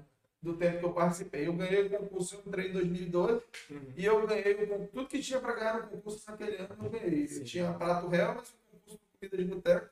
Eu ganhei com a patanisca de bacalhau, que é um negócio também de outro mundo. O molho era uma maionese de azeitona, criação minha, né? Maionese de Mas azeitona. maionese de azeitona. E aí teve outra. No ano seguinte, eles pediram para desenvolver uma linguiça. Eu desenvolvi, eu acho que nunca tinha escutado nem falar disso. Depois começaram a desenvolver linguiça de peixe, né? Nem, nem tinha, só tinha linguiça de frango e carne. E eu fiz uma linguiça de bacalhau. Que também, é, o tema era linguiça e macaxeira. Né? Era uma linguiça de bacalhau, servida também com uma. Como a Helmas era patrocinadora, tinha que ter, para poder ganhar o prêmio Helmas, o cara tinha que ter Tem que ter. a Helmas no ingrediente. né? né? É, aí nós pegamos e criamos o- uma, é, uma maionese de salsa para esse prato.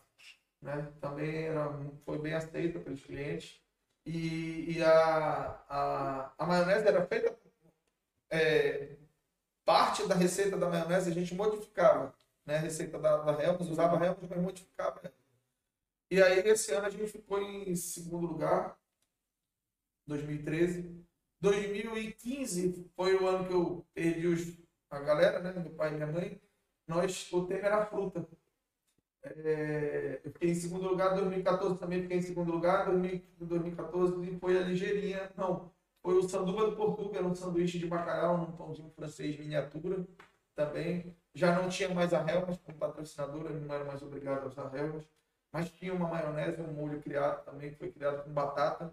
Mas esses foram todos pratos criados Por pro ano, né? Pra Ele, cada, ele- cada ano tinha o seu próprio. Tinha- Então eles não estão. Hoje, hoje eles, não- Continua no cardápio. eles continuam no cardápio? Só quem saiu do cardápio foi a linguiça de Pô, eu, bacalhau. era a linguiça que eu ia perguntar. A linguiça de bacalhau saiu do cardápio porque a linguiça era uma coisa que eu, eu- é uma coisa que eu dependo de outras pessoas. Uhum, Porque eu não entendi. tinha máquina para fazer o enchimento, né? Ela, a, a linguiça é o seguinte, tu cria só o, o, Recheio, né? o recheio, aí vem uma, uma, uma película que tu compra essa película e tem uma máquina. Aí você enche e É, a máquina coloca vai, vai, Sela. vai, vai selando, entendeu? Então eu não tinha isso. Rapaz, agora esse, essa- esse petisco ele tem uma curiosidade. Quando a gente criou esse, esse petisco, é, essa história é bem, bem bacana. Parece fantasiosa, mas não é não. Eu, toda vez que a gente ia fritar a linguiça, ela estourava. Ela explodia dentro da fritadeira. E sumia a linguiça toda. Aí eu falei, pô, ficava batendo cabeça para começar o curso, como é que eu vou fazer? E agora? Eu estourar, pensando, né? Vou perder. Rapaz, eu preocupado com isso, acho que fiquei com aquele negócio no meu subconsciente, né? E aí eu comecei a entender por que, que ela estourava. A linguiça estourava porque o peixe é um, um produto que ele, uma proteína que ele libera muita água. E o que acontecia? Como ela estava dentro daquela película, o, o- a, a água, é, ela chegava, a, tipo assim, numa temperatura que ela, o- a película não suportava. Tava. Então, ela tinha que sair. Ela dilatava, Ela né? dilatava e puf. Aí eu digo, cara, eu ficava pensando numa saída, né? Rapaz, eu dormi e sonhei com esse negócio.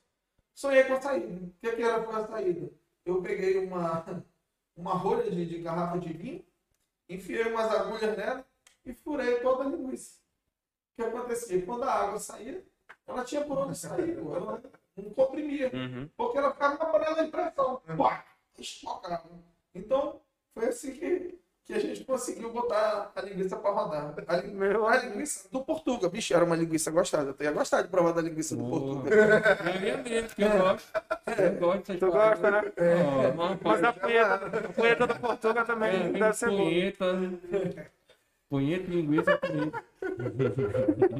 Cara, era. era é, e aí o, o tema da fruta foi um, um ano que a gente já tinha um produto bom, que era o nosso bolinho de bacalhau, o carro-chefe, já conhecido.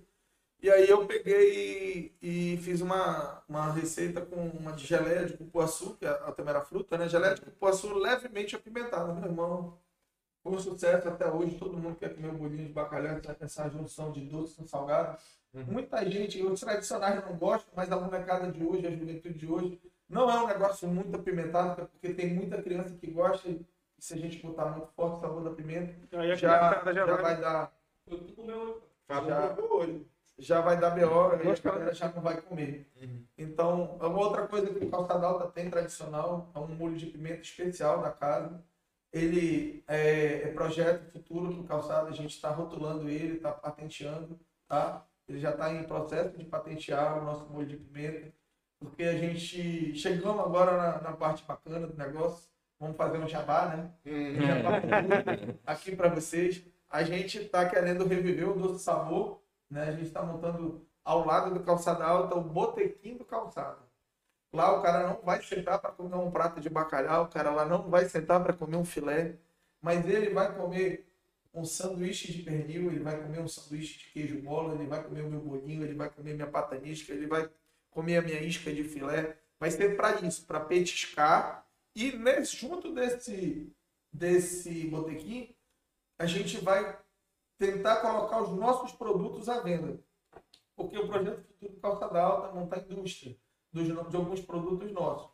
E, e a gente quer, vai botar para vender os nossos bolinhos de bacalhau congelado, essa geleia de cupuaçu, Vai ser uma vitrine, né? Pra, É. pra... essa geleia de cupuaçu apimentada, E a geleia hoje foi sensacional, o pastel, o molho de pimenta, a né? gente tipo, pegar a receita, E- colocar os produtos E, Pô, e assim, eu também quero, pretendo também vender o bacalhau, para o cliente que quer comprar o bacalhau para produzir a receita dele em casa e tal. Porque bacalhau tem muito desse negócio de que é, tem muita gente no mercado enganando ainda. Que não sabe o que é, né? que não fato. conhece bacalhau, entendeu? O bacalhau original.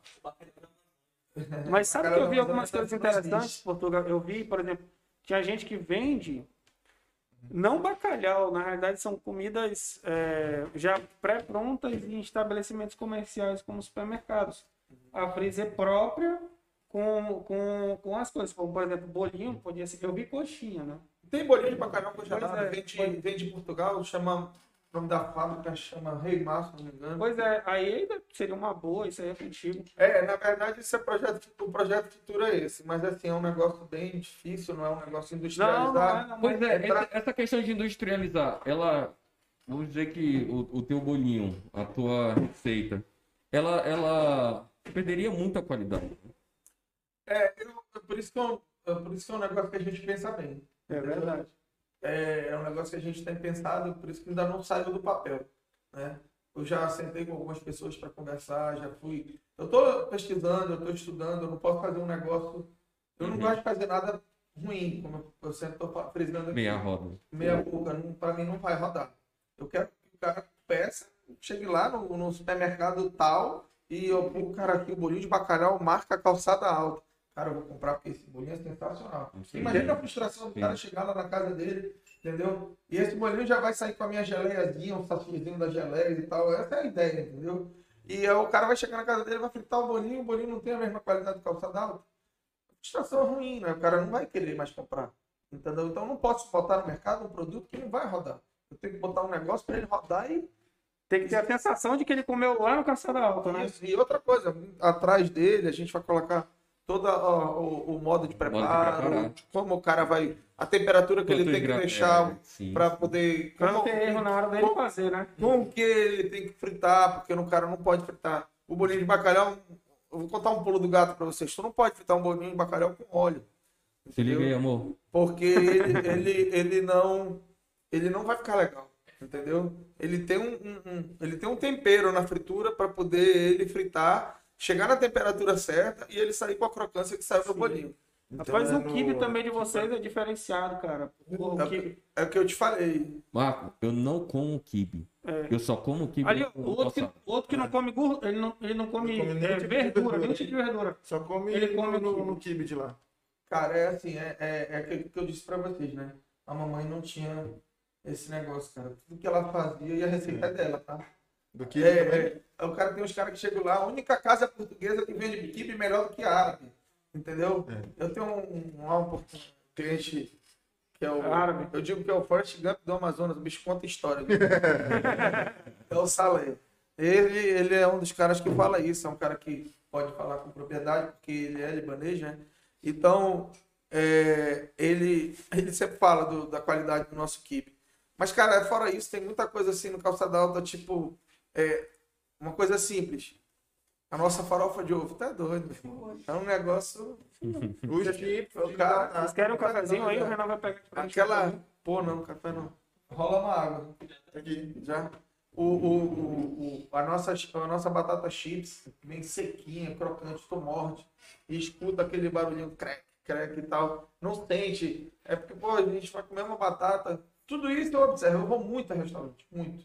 Eu, quando viajo, pô, mais uma vez, o gordinho aqui gosta de comer.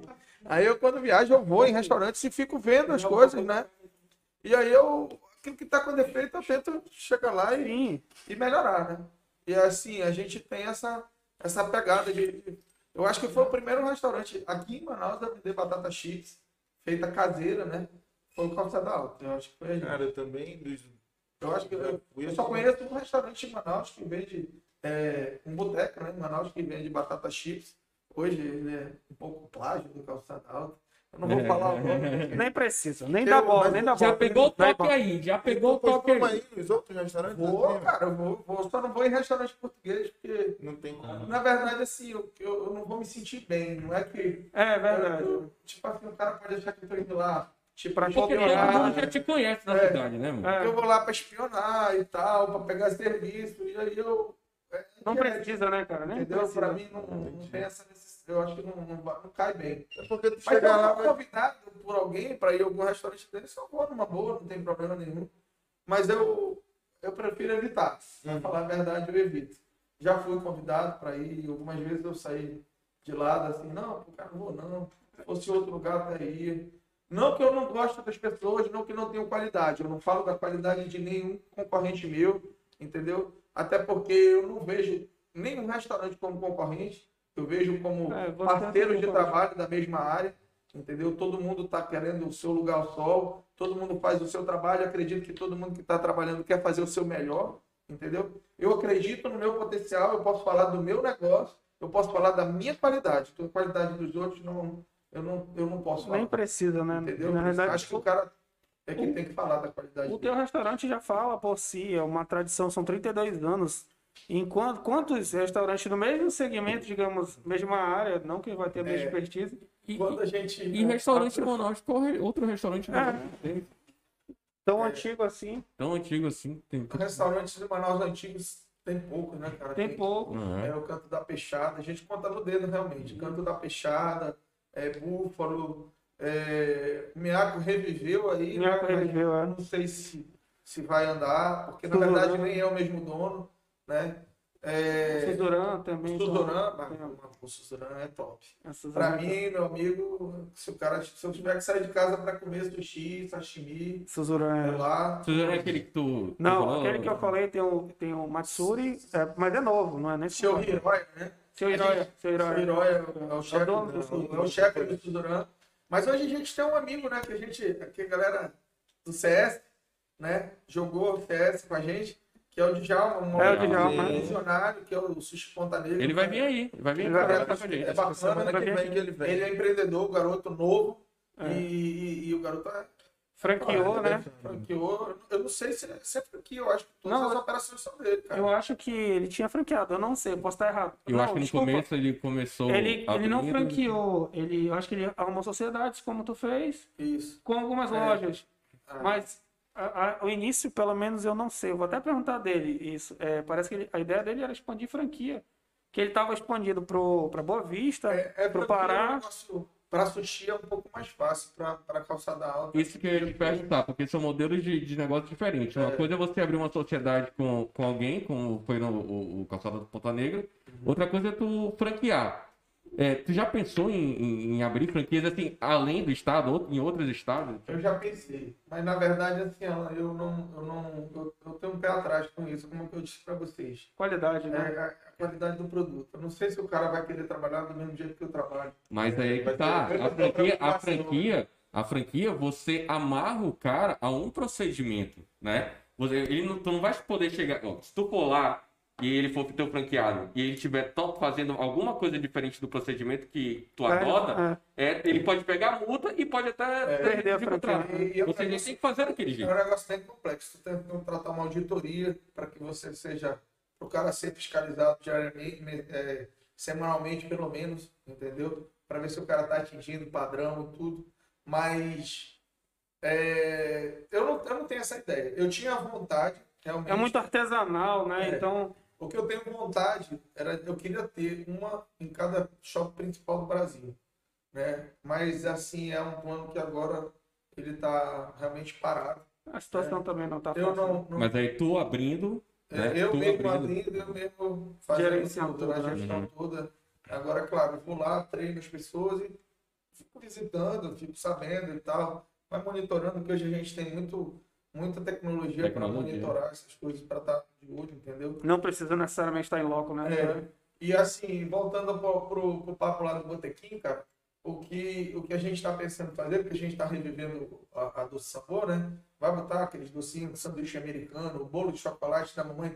Claro que a calda, infelizmente, não vai O ser pudim. O pudim É, é é a receita? receita da casa. Amor, a gente vai atrás, de- a gente vai atrás dessa receita aí. Olha aí, ó. O, o, É o maravilhoso pudim o de pudim. leite do, do calçada alta é um negócio diferente. Existe Mas restaurante maluco. dizendo que é o melhor do mundo. Eu falei, é porque ainda não provou o meu. Rapaz, o meu Ei, ei, eu peguei essa daí. Eu peguei essa daí. Ah, não é, mano. Não tem comparação. Não tem Eu ainda não comparação. provei, não. Vou provar. Só Não tem comparação. Não é o melhor do mundo. O, o cara, o cara, eu já comi também. Eu não vou falar o nome do, do cabra, mas, mas não é melhor que o meu. Não, é o- Entendeu? Eu acho o meu muito melhor. não ontem, ontem eu comi. Eu falei, sensacional. Pois é. Sensacional. E assim, cara, a gente tá mantendo aí, vai ter os doces portugueses, né?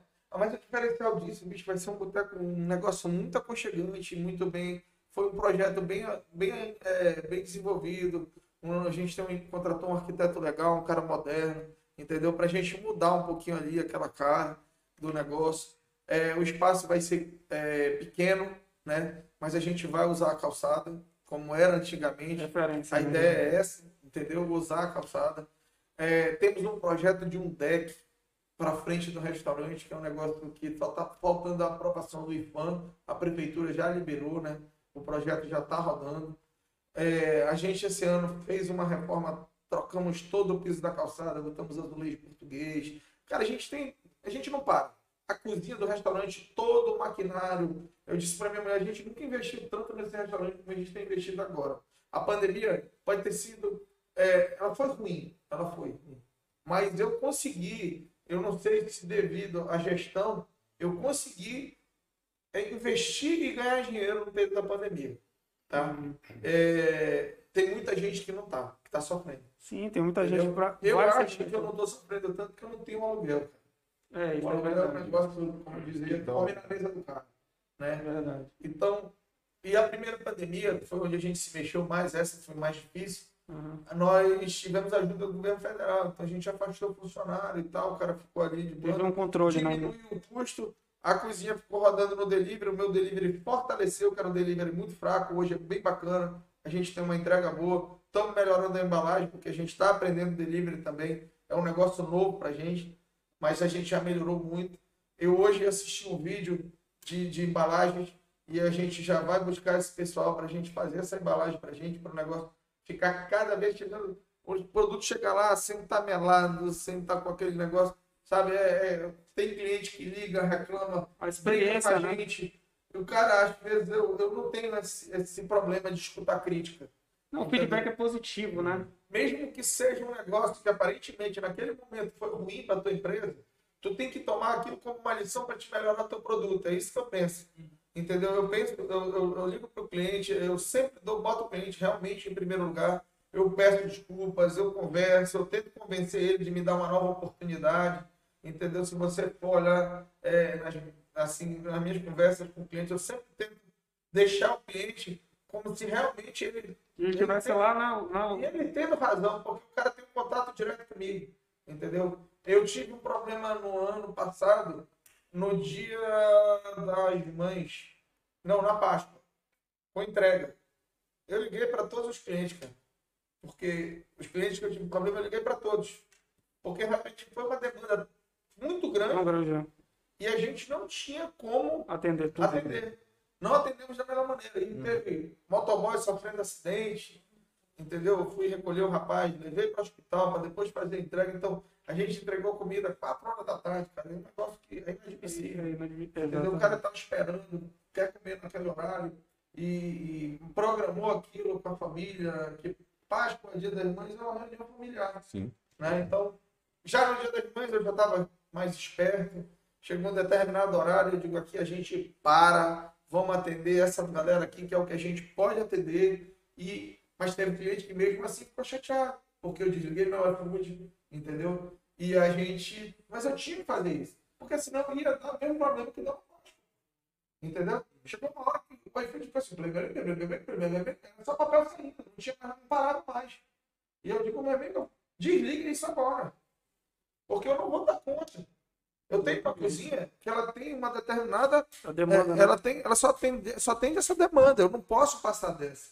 Porque eu não vou dar conta. E aí o cara vai se chatear. É melhor ele se chatear.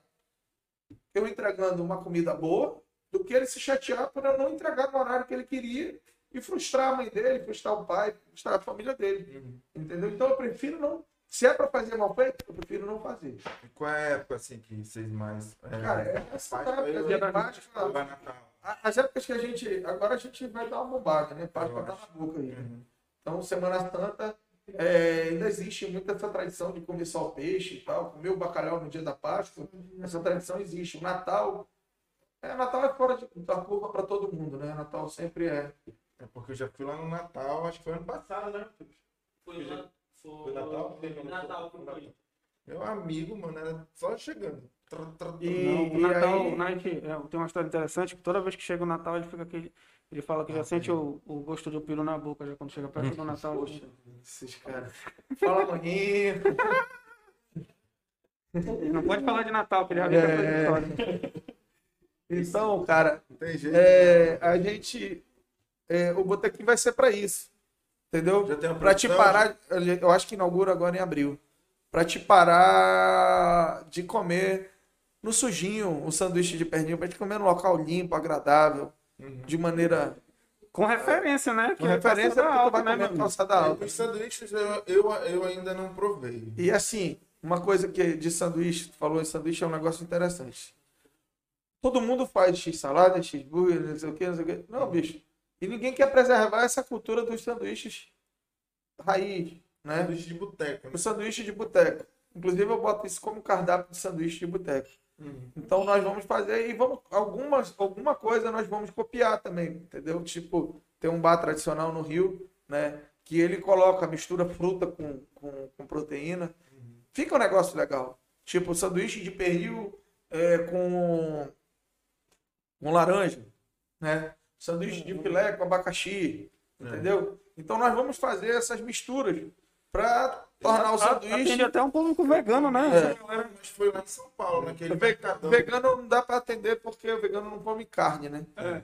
Então, Ele tá falando de misturar a carne com a. Não, fruta. mas aí a gente tá falando de sanduíche de presunto. Não, é presunto o- também não entra, né? não, Sanduíche não. de carne de gato. O, o, o vegano ele não Eu come. já vi, eu já vi sanduíche de Pão, de, ele não come nada de- Eu comi De abacaxi, um- um- É. que eu comi colocam rodela de abacaxi. de pernil foi lá em São Paulo, naquele mercadão. É, mas aí aquele 24 horas. eu sei qual é. que nunca Bem, a gente tem vendido, já tá vendendo esse sanduíche, ele já tá no cardápio do calçada alta, ele vai sair do calçada alta e vai ficar só no Só no proteína, porque a gente pretende, é, mesmo que seja no mesmo endereço, né? Uhum. quase que no mesmo endereço, só muda a casa, ele vai ser na, na casa 106, mas em cima da calçada, sempre na calçada sempre se mantém em cima. em tudo. Lógico, pô. Entendeu? E aí a gente vai tentar, a gente vai tentar não, a gente vai fazer isso. E assim, o meu sanduíche, tu olha o pernil, tu não vê o sol do outro lado. Ele tem. Diferenciado. É, ele tem, ele tem uma quantidade, ele tem uma gramatura que é pro cara não comer pão com pão, entendeu? Ele vai comer pão com pernil, sanduíche de Sai satisfeito, né? O sanduíche de filé meu também não é um filé fininho, é um filé grosso, mesmo filé de portuga dentro do pão, acebolado. Tem de cordeiro também? Ah, Não, ainda não pensamos nisso, mas essa sugestão pode, vai ser É, levada para é, é, o, o Portuga sabe ali, o Matheus, ele, o meu filho adorou aquele cordeiro, né? E aí a toda gente- vez que eu vejo o sanduíche, eu falo, rapaz, será que não tem um pãozinho com cordeiro, não? Pra... A gente pode fazer. Fazer um teste, né? Fazer um teste. Em homenagem a ele, como é o nome dele? Bernardo. Ah, então, Sanduíche do. Bernardo. É, ele adorou, ele adorou. E, E qual, aí eu. Ah, desculpa. qual vai ser o, o horário lá? Como é que vai funcionar? Ah, Cara, fecha o, o restaurante, depois abre o botequim ou não? Não, Os dois não, não o restaurante não Simultaneamente, fecha. né? Eles têm que funcionar simultaneamente, Uhum. né? Só que, é claro, cada um vai ter o seu pico, né? A Sim. gente acredita que cada um vai ter o seu horário de, de, de, de, de- É. movimento. Almoço é restaurante, né? E o, o, o- assim, o, o, o botequim, ele vai ter, o- eu acho que o público dele vai ser mais Um happy hour. happy hour, Um happy hour. entendeu? E a gente vai voltar com a música ao vivo também, estamos esperando passar esse período de chuva e também esperando passar as restrições, né? O Uhum. Calçada Alta, fiquei assim, bem, bem claro, a gente é filiado à Brasel e a gente recebe todos os feedbacks. A gente está sempre atento a tudo que o governo está. Tá, é, Barreiras impostas, né? é, como a gente tem que trabalhar, a gente trabalha, está cumprindo todas, legalidade. todas as, as determinações e normas que o governo tem é, impetrado para a gente, tanto de horário como de distanciamento de mesa. É, os garçons todos estão de máscara, na cozinha todo mundo trabalhando de máscara, álcool em gel disponível em vários pontos do restaurante. Essa semana a gente vai ter é, álcool gel na mesa todas as mesas, provavelmente porque está chegando a nossa embalagenzinha para colocar em cima da mesa. Isso é uma coisa também difícil, a gente coloca, o povo leva para casa. É, complicado, entendeu?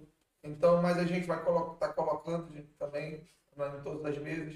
E a gente tem trabalhado com essa mesma na pegada, porque eu entendo o seguinte: é, o governo tem que fazer o dele, mas a gente tem que fazer a nossa parte também. o comerciante e a população também. é, eu vejo que alguns bares e restaurantes já estão conseguindo, querendo colocar. Hoje, o autorizado é você só colocar quatro pessoas por mesa. Você não pode juntar a mesa para fazer uma mesa de 10, 12 lugares, ou de 8 lugares, ou de 6 lugares. É no máximo quatro. Então eu vejo as pessoas ainda teimando em fazendo esse tipo de coisa. O que acontece? O cara não está pensando lá na frente, ele está pensando no agora. Vai acontecer aglomeração, o cara vai pegar coronavírus, vai vir mais uma onda, e Vai aí a fechar. gente vai fechar, fechar de, de novo, novo. E o cara vai ficar lá reclamando do governo, dizendo que o governo é culpado e só joga pedra no governo. Eu não estou dizendo que eu sou do lado do governo e que eu acredito em tudo que o governo faz. E faz a sua parte, né? Eu estou dizendo que esse é o meu pensamento. Entendeu? Inclusive, tem umas coisas no governo que eu não consigo entender. Como? Né? Como? Como que? é? Tipo assim, é o cara estabelecer um horário de funcionamento reduzido. Pô, cara, eu, eu queria até que eles me explicassem qual é o pensamento deles, que é para ver se eles me convencem. Foi a lógica Né? que eles chegaram. É a? Tipo, teve uma época que a gente só podia funcionar até 4 horas da tarde. O shopping abria 10, fechava 4, né? Pô, cara, se tu comprime o horário, A galera a lota, né? tendência é que vai ter gente no mesmo horário. É porque esses governadores aí não sabem o que faz, porra. Tem que ver aí. Aí eu não. É, eu já tinha. Tá ok? Eu não, eu não tenho lado político, eu não tenho essa veia, não, não é meu. Não é meu Pesado, né, meu? Entendeu? Pesado. Mas tem coisas que eu gostaria de entender. Tipo, por que, que liberou até 8 horas da noite e não libera a gente trabalhar até meia-noite? Entendeu? Outra. Usando as mesmas restrições, né? As as mesmas restrições. Porque o coronavírus só pega até 8 horas da depois. Ele não, ele não transita nas ruas. Você vai dormir. É, Ele não transita na rua depois das oito. Na verdade, ele dorme até as 8, e a partir das 8 ele sai de casa, né? É o bicho papão, né? a gente não consegue entender. E, e, e- outra coisa é que, eu ainda- é uma- na verdade, isso é um questionamento meu, né? Por que, que não está tendo ônibus, cara? O pessoal, trabalha, o pessoal que trabalha de noite reduzir a frota de ônibus de uma maneira absurda. Entendeu? Então não tem nem ônibus. Eu estou levando meus funcionários em casa. Quando eu não tenho como ir, mando de Uber. Entendeu? E outra, tu só pode botar duas pessoas dentro do Uber. Então tu vai mandar quatro funcionários para casa, tu tem que pedir dois Ubers. Tu vai mandar dez funcionários para casa, tu tem que pedir cinco Uber. Tu tá entendendo? Então é um negócio que está causando uma despesa pra gente também. Essas coisas eu não consigo entender. Na realidade, eu acho que ele deveria, pelo menos a meu ver, deveria ter, se- ter sido feito, até agora mesmo, elaborado um estudo para ver o que, que seria melhor, né, viável, porque é, ele toma uma decisão de forma abrangente para todos. E aí, é, por exemplo, tem pessoas que, que academias, eu, eu- quem, quem geralmente frequenta academia tem a saúde já mais ou menos regulada, naquela, o seu corpo vai responder aquele, aquele estímulo todo dia. A partir do momento que tu não tem aquele estímulo, uma pessoa que, que tem a saúde preservada, digamos assim, talvez, se não, eu, eu, eu li alguma coisa nesse sentido que é pior o risco de, de a imunidade ficar muito baixa, pior do que quem não faz nada, entendeu? Pois é. Assim, uma- é, esse negócio da academia é outra, É, outra história. É. Quatro horas da tarde. Ele tá comprimido, ele tá não, e, né? disse, não, parece que era até meio-dia, eu não sei como é que tá. Não, agora tá até as quatro. Até as quatro, mas aí era de seis a meio-dia. Hoje parece que saiu a, a flexibilização dele, que foi quase zero, né? Ele só abrindo os restaurantes de flutuante. Gente, pô, tá todo mundo aí precisando trabalhar de noite. Tem muito empreendimento, cara, da, principalmente da área de gastronomia. A área de gastronomia, ela gera mais de 80 mil empregos. Já foram no Brasil inteiro mais de um milhão de pessoas desempregadas por conta desse negócio. Por conta disso, de, de, de, de- de governos que não, não têm uma boa gestão. Entendeu? Que não estão gerindo da forma. Não sei, cara. é- Eu não, eu, não É entendo. difícil, né? É É um difícil negócio mais complexo. É, ser gestor do estado do Amazonas não é um negócio Simples, né? simples, entendeu? Para mim não é um negócio para jornalista, é um negócio para quem estudou, entendeu? Para Sim, ser sim, sim, sim. Então, é, acredito que eles possam ter procurado profissionais para isso, acredito que tenham feito isso, mas tem muita coisa que eu acho que eles podiam melhorar. Eu fiquei chateado nessa segunda onda porque é, eu já estou vendo a mesma coisa agora Acontecendo. entendeu? acontecer né? É, e, e pessoas ainda especulando é, a terceira onda. Eu não acredito nessa terceira onda, porque eu acredito que a, A vacina, vacina chega antes disso e a gente não vai ter esse problema, né? Uhum. Mas é, eu acredito, o que me chateou foi que o governo teve nove meses para se preparar, né? Para para a segunda onda que na cabeça deles já era iminente. Ela viria de qualquer jeito. Eles sabendo não conseguiram. Aí desmontaram os hospitais de campanha, Não, não, prepararam- abriram novos leitos, não se prepararam com oxigênio. O resultado foi o caos que a gente viu aqui no nosso estado. Graças a Deus existiu, um, existe ainda no mundo muitas pessoas prestativas Bem, do, que bem, né? se, se solidarizaram, se solidarizaram com o nosso estado, com as pessoas, e começaram a patrocinar gás, é, é, oxigênio, né? E, e, e também outros estados captando. Agora a gente está devolvendo isso, né? Está devolvendo a gente mesmo. Está vindo gente de fora para se tratar Pra aqui ajudar aqui, né? para ajudar aí os estados que estão com problema, que estão no estado do. Eu acredito que muitos estados agora vai fechar, porque aquilo que a gente passou, Vão, estão três passando agora. atrás, agora vai passar para eles. Exatamente. A a onda, eles, eles acreditam que, que. Na realidade, eles não acreditam. Já estão desmontando, né? É, Os hospitais. Exatamente, eles não acreditam que possa acontecer novamente. Aí Me falaram que a, a, me falaram, né, que a ala rosa do 28 de agosto já foi reativado. Não, mas parece que vai ser reativado já. Já está subindo o índice. Conheço. Não, não, hoje, hoje, hoje o índice estava bem baixo. Não, mas já está já tá subindo novamente. Não digo o índice lá, mas parece que as internações já estão subindo novamente. Não, não, tá embaixo. Hoje, Tá eu embaixo? tenho acompanhado isso porque, como eu te falo, segmento. esse grupo da Abrazel, o, dá o celular. Esse grupo da Abrazel, ele, ele dá esses dados pra gente, a gente tem uma pessoa estudando, Ele dá os dados é, diários. ele dá os dados todos os dias, os, os, os, os reais, né, que é o, o da o- é o ONS, né? Olha, É, a OMS. E ele, eles dão os dados e a gente, a gente tem esse acompanhamento. Porque quando a gente vai a- atrás de, de- do governo, a gente, quando vai para a reunião, o Fábio, né, que é um cara que é o nosso presidente da Brasil, eles têm que ir muito bem preparados. Mas, gente, é, quando vão para lá, sinceramente, eu vejo que o pacote já está pronto. O Fábio fala, pede, é, e ele, e sempre que ele recebe, é, já é o que estava preparado. Nunca é o que a gente está pedindo, entendeu?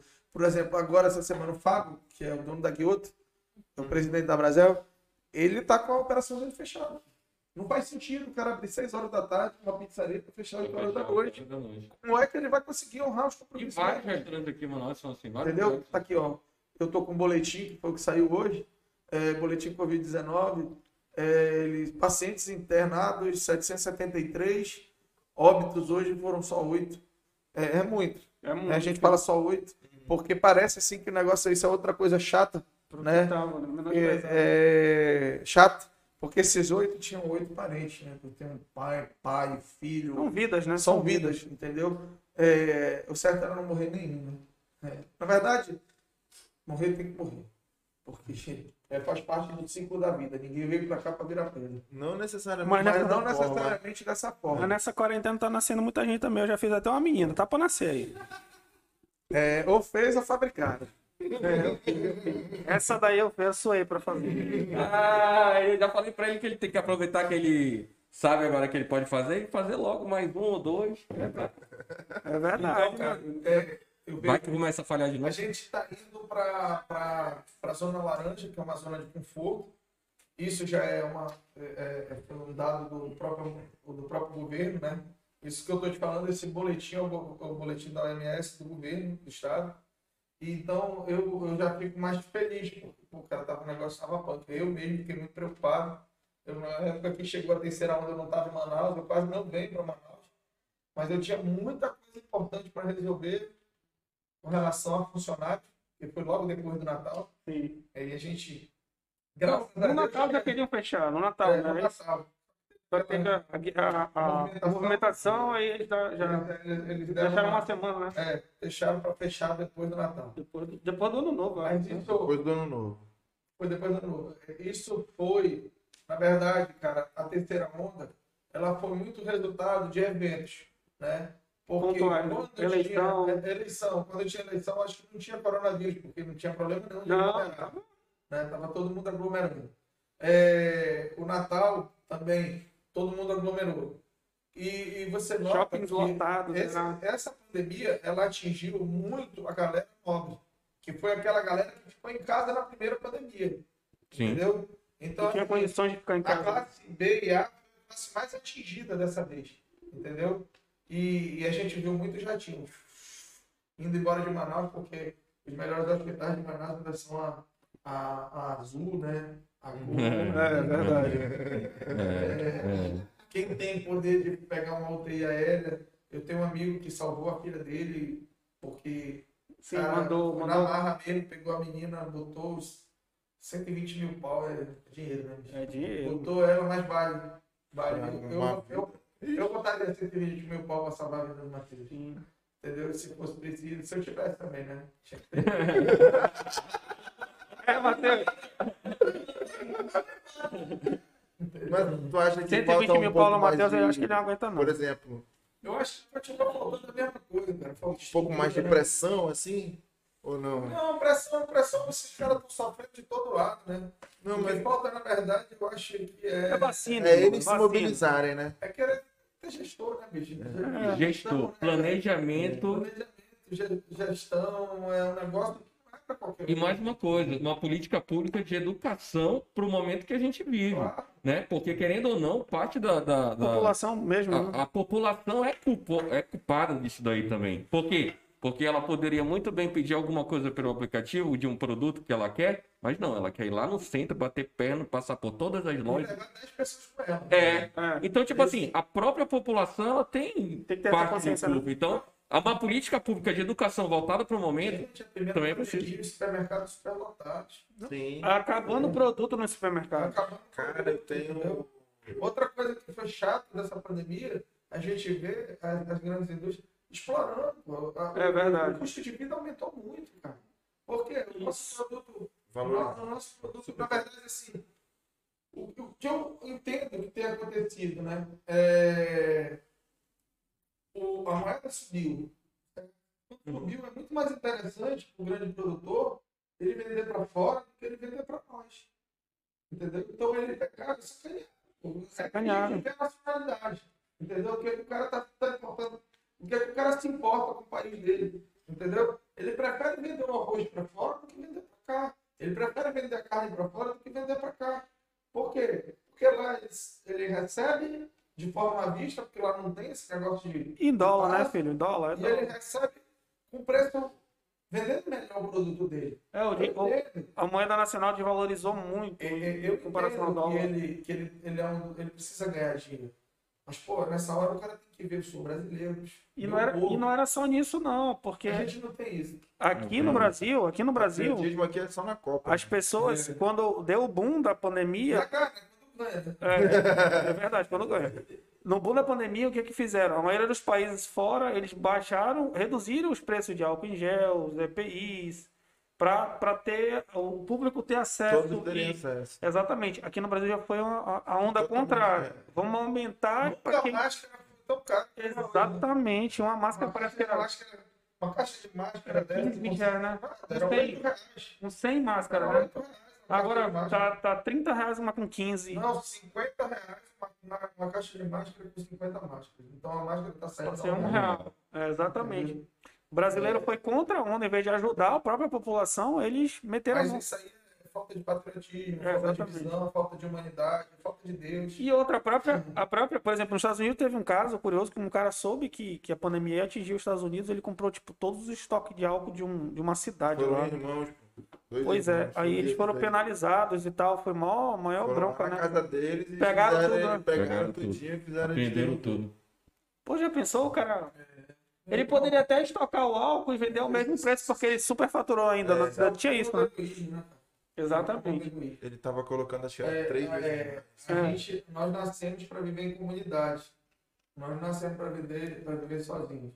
Né? O, o, para mim, o maior exemplo de, de, de, de, de- no reino animal de, de comunidade são as formigas. Todas trabalham em prol do mesmo comer. Ninguém trabalha em prol de uma pessoa só. Entendeu? O, o ser humano não é assim. O ser humano ele é, ele é de natureza ruim mesmo, não é egoísta. Ele trabalha para Educação, Olha isso, né? eu acho que isso, na verdade, como tu diz, é, é país, vamos, tu deste um exemplo de um país de primeiro mundo, de uma potência, Estados Unidos. Né? Tem. Então, os caras, eles têm como ter educação, eles têm ligação. E um cara que tem dinheiro para comprar o estoque de álcool em gel de uma cidade não, deve ser um cara sem cultura, né? É. Deve ser um cara que estuda. Teve acesso ao mínimo à educação, né? É, então, eu não vejo que é só isso, não. Eu vejo que é a natureza humana mesmo, cara, que tá faltando é, é uma coisa que eu sempre falo com a minha mulher, não tem muito a ver com aqui com a nossa conversa, mas eu sempre falo disso, vocês vão sempre me ouvir falando de Deus. É uma coisa que, que isso mudou. É, as pessoas perderam o temor ao Senhor. Né? As pessoas perderam o temor de Deus. Antigamente a gente dizia assim, o pai da gente dizia assim, meu filho, não faz isso não, que Deus vai puxar a orelha, Deus vai te castigar. Cara, Semana Santa tu não via menino na rua gritando, não. Entendeu? Semana Santa é um negócio. Cara, eu, eu, Eu sei que é um negócio religioso. Eu não concordo com religião. Eu sou um cara que acredita em Deus e tem que cumprir aquilo que ele. É, A tua fé, né? A tua é, fé. é a minha fé. Mas assim, as pessoas quando tinham esse temor, elas tinham mais respeito pelo próximo. Pois é, mas aí tu coloca duas coisas que, que para mim, eu, eu, eu não educo meu filho assim, né? De ter medo. Olha, papai do céu, não sei o quê. Não, cara, é respeito. Hoje é o dia dele, é respeito. Mas não aí- tenha medo dele, mas respeite ele. Foi a forma como tu compreendeu. O temor, na verdade, é isso. É respeitar as leis de Deus. Entendeu? É, mas a partir do momento É, que tu sim, coloca uma palavra temor, parece que tu tá passando uma É coisa porque se for negativa. buscar lá no, no, no Aurélio, tu vai ver que essa palavra temor, ela, ela não tem esse... Ela tem, Conotação? Não tem Uhum. conotação Negativa. negativa. É a gente entende dessa maneira. Uhum. Entendeu? O temor, ele, ele tá ligado a respeito, a obediência. Entendeu? Ele não tá ligado a uma, a uma penalidade. Penalidade é, é castigo.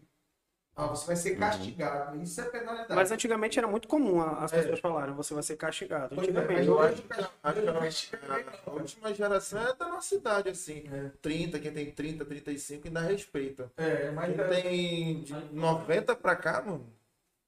é, De eu, 90 eu pra cá, que a galera não respeita mais não essa. eu acho que isso, uma isso se perdeu. Entendeu? E, quando a gente perdeu isso, a- a- a- as, as comunidades, o, o povo começou a ter mais dificuldade. E a gente não vai longe, né, cara? É, Antigamente a gente. banal, né? A a gente acabou de falar, morte, morreu oito pessoas. É, vendo? acaba de alguma forma né? banalizando. Banalizou a morte, entendeu? Não é, cara. Não é um negócio. Morte não é um negócio normal. E a gente não é vai longe. normal, mas não é. Antigamente, é, era, o que era muito comum era as, as- as, é, famílias se reunirem. Sim. Toda a família se reunir nas datas especiais né? e tal. Bença tio, bença tia, bença avô, bença avó. Na Um minha responde casa, o outro, conversando. meu parceiro na minha casa, o garoto tem que pedir a benção. Se ele entrar na minha casa e ele não pedir a minha bênção, ele não, ele não é meu filho, porque eu não- ele não foi educado desse jeito. E todos pedem. O Matheus tem 25 anos, o Matheus chega lá em casa toda vez, ele, pai, dá a mão direita, a mão direita, não é a mão esquerda. Bença, pai. a Beija minha a mão. A minha beija a mão, minha filha também do mesmo jeito, que mora, agora mora em Recife, a Natália. Ela toda vez que finaliza a ligação do telefone, e quando começa a ligação, ela pede. Tem menino que entra em casa e não dá nem boa noite pro pai, cara. É um negócio que, pra mim, Tá não faz né? sentido, entendeu? Mas Mas essa, eu respeito. Sim. essa, essa pandemia, nesse sentido, essa pandemia aproximou muito a família, se você pe- pensar bem, porque você começa a viver no, na sua casa. Esse foi o ponto positivo, né? É, o ponto positivo foi esse, porque e aí é, é, você começa a ver sua família mais, você começa a conviver, porque antigamente tá, eu- um, pouco antes da pandemia, era tudo no automático, tu sai de manhã, volta à noite e o Eu, contato era telefone, eu WhatsApp. sempre procuro hoje. é, na verdade, isso é uma coisa minha. Eu nunca fico buscando o lado negativo das coisas. Eu sempre busco o lado positivo. Quando tu busca o lado positivo das coisas, tu consegue ver a vida de uma maneira melhor. Diferente, bem melhor. Entendeu? E esse lado positivo, ele te traz é, o, que, é- o, o, o que aparentemente, como eu disse numa, num dos exemplos, é negativo, ele te faz melhorar. E tudo que te faz melhorar é positivo. Entendeu? O crescimento Então o cara tem que buscar sempre o lado positivo das coisas. A pandemia foi ruim porque morreu muita gente. Mas é, para mim, para mim, no meu comércio, eu consegui é, me sair bem. Entendeu? Teve, conseguiu. tive dificuldades, tive, mas eu consegui me sair bem. Por quê? Porque eu fiquei buscando botar culpa no fulano, no ciclano. Ah, Como fazer, né? Faz isso, coitado- coitadinho de mim, cara. Isso aí não existe. Não resolve nada, não resolve nada. Isso aí, é, como diz a minha mulher, é um cara que. É vitimi- vitimização, né, cara? Esse, esse, é- hoje isso é muito comum. As Necessidade de auxílio, né? Para querer sensibilizar os outros, para levar vantagem. Eu- E não anda pra frente. E não não anda. anda pra frente. Entendeu? O meu negócio não é me vitimizar, meu irmão. Meu negócio é não deu certo, vamos fazer de novo, Até da de uma maneira diferente, Essa maneira Entendeu? que eu sei que não rola. porque esse aqui não vai dar. vamos por aqui e vamos tentar. Vai fazer Vamos, até dar certo? certo. Beleza. Se não der, vamos de novo, e vamos de novo, e vamos de novo. Até dar certo. É igual o garoto que vai estudar para fazer o vestibular. Ele não passou a primeira vez, se frustra, não vai fazer nunca mais. Que, que é isso, meu irmão? Vai lá, meu parceiro, estude de novo, vai lá, faça direitinho, É. vai estudar, foca no negócio, que tu vai passar. E tu Entendi. passou, e tu vai conseguir crescer, pô. Entendeu? É isso que eu, hoje, eu tô conversando com a minha filha do meio, a Mirella, né? Eu tenho cinco, né, cara? Sou bom de fabricar isso. Lá em casa a gente brinca, não. Esse negócio de televisão é só de madrugada, quando a mulher tá dormindo. Vai pegando a letra. Olhou, sorriu, mandioca no bombril. É, isso aí. Aí é mais ou menos. Ele tem uma sacada. Aí, Ele então, fica, ele fica estudando. então, eu tava conversando com a Miranda e falei pra ela minha filha, é o seguinte, esse ano vamos lá, vamos focar nisso aqui. Tô junto contigo. Começa lá terça-feira, vamos estudar. Se não passar esse ano, dando seu resultado, vamos logo se preparar para o ano que vem. Entendeu? E se não passar no ano que vem, se prepara para o outro também. Vai chegar a hora que vai, Que vai passar. Isso é a vai entrar, é né? a vida de um concurseiro. Eu já vivi essa vida aí. É Então, meu irmão, pesada. e, Como e qualquer outra coisa. é uma lição para toda a vida. Isso é uma lição para toda a vida. Não deu certo aqui, meu irmão, bora, não dá para insistir. É uma coisa que a, a, Persistência e a resiliência, né? desistência, a desistência é algo nulo na minha vida. Eu não desisto de nada. Entendeu? Eu posso mudar a estratégia, mas desistir, se eu sei que o negócio Não é uma vale a opção. pena, a gente só desiste daquilo que não vale a pena. Entendeu? Com certeza. É, tem coisas que não valem realmente a pena que o cara tem que abrir mão e Deixar a vida seguir, né? Que é- fazer que nem no computador. Pega, joga na lixeira, e, se possível, cancela pro resto da vida. Não deixa nem na lixeira que é pra não trazer problema. É shift del, né? É, shift vai embora, Vai, vai nem pra lixeira, vai embora. deleta, segue pra, segue pra frente e vamos de novo. Entendeu? Mas é, Então, É cara, é- é- a, a vida é isso. Tem uma é filosofia do concurseiro que é, é o William Douglas que escreveu. Acho que foi o William Douglas que, que escreveu. Que ele fala assim: que concurso, no caso, pode servir para a vida, se estuda até passar, não para passar. Porque uma hora, se tu continuar estudando, tu vai entrar. Então, para a vida é a mesma coisa. Tu tem que persistir, lógico, com que tem sentido, né? Eu, eu, eu tenho usado uma, a gente eu acredito muito que, que as palavras positivas elas e a mente positiva ela te leva para frente. E eu tenho usado uma ferramenta é, que é de um, de um coach que chama eu sou. Eu todos os dias eu acordo eu tenho uma rotina eu tenho um, um, um, um meu devocional que eu faço pela parte da manhã onde eu vou ler a palavra onde eu vou orar e aí depois eu faço esse eu sou né? E, e isso faz parte de uma pessoa que quer chegar em algum lugar.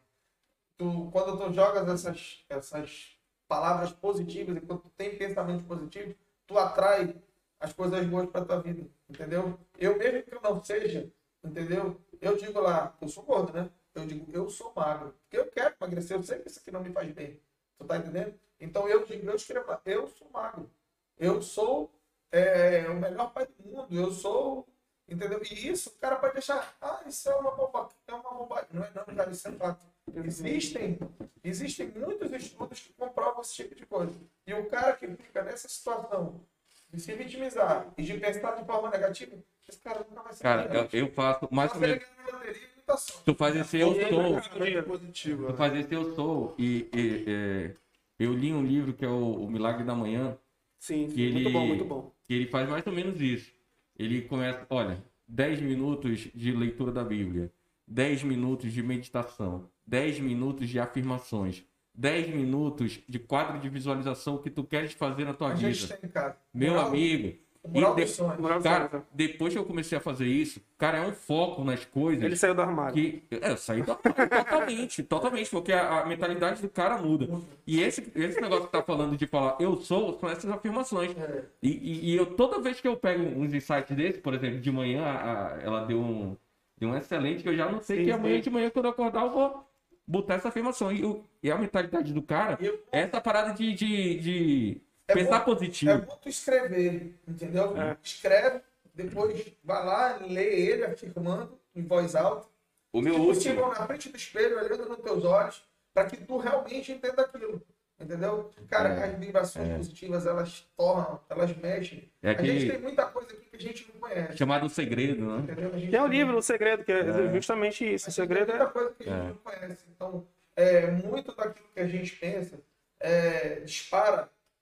É, Ondas, dizer são assim, ondas, ondas. não são ondas só. Dentro do nosso Energia, corpo, né? Eu não sei. é, vamos dizer assim, é, eu, não, eu não sei, a neurociência explica isso, eu não, eu não sei explicar, mas ela, ela componentes químicos dentro da, da, da própria gente, da- do nosso corpo, eles pegam e transformam isso em energia positiva, e isso melhora o teu dia, cara.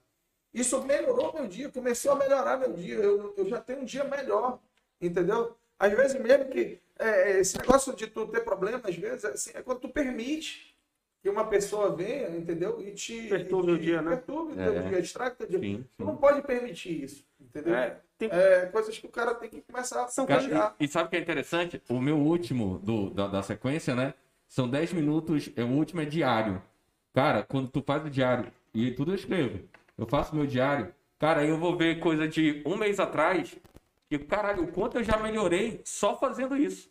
E tu percebe o, o quanto a tua vida tá Porque tu dando cria muito. meta e foco. É, exatamente, meta meta e foco. foco, entendeu? Meta foco. É, é nisso que a gente pensa lá no restaurante, entendeu? É, eu, eu, eu imaginei, hoje a minha cozinha tá top, mas eu imaginei aquilo um dia.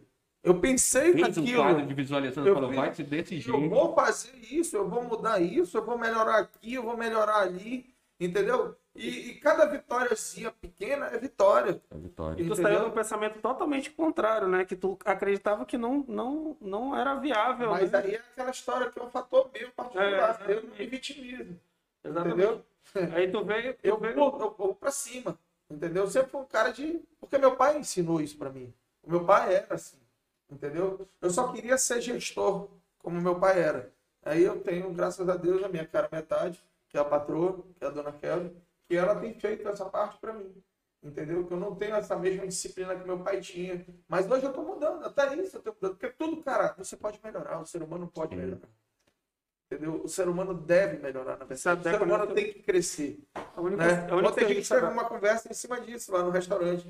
Fulano de tal tá melhorando. Eu senti que eu bati papo com ele, senti um cara melhor. Por quê? Aquilo que tu disse, é o meio, Meio ambiente, entendeu? O ambiente sim, que você vive e a vontade que você tem de crescer. E a você, partir... você vive num meio que você tem um amigo, pô, você é, faz, vamos dizer, um é advogado, o outro é empresário, o outro é isso. Não desmerecendo ninguém, cara, mas você vai, a, a tendência sua é crescer, porque você está num meio que, que, te, que te dá vontade, que te incentiva a ser melhor.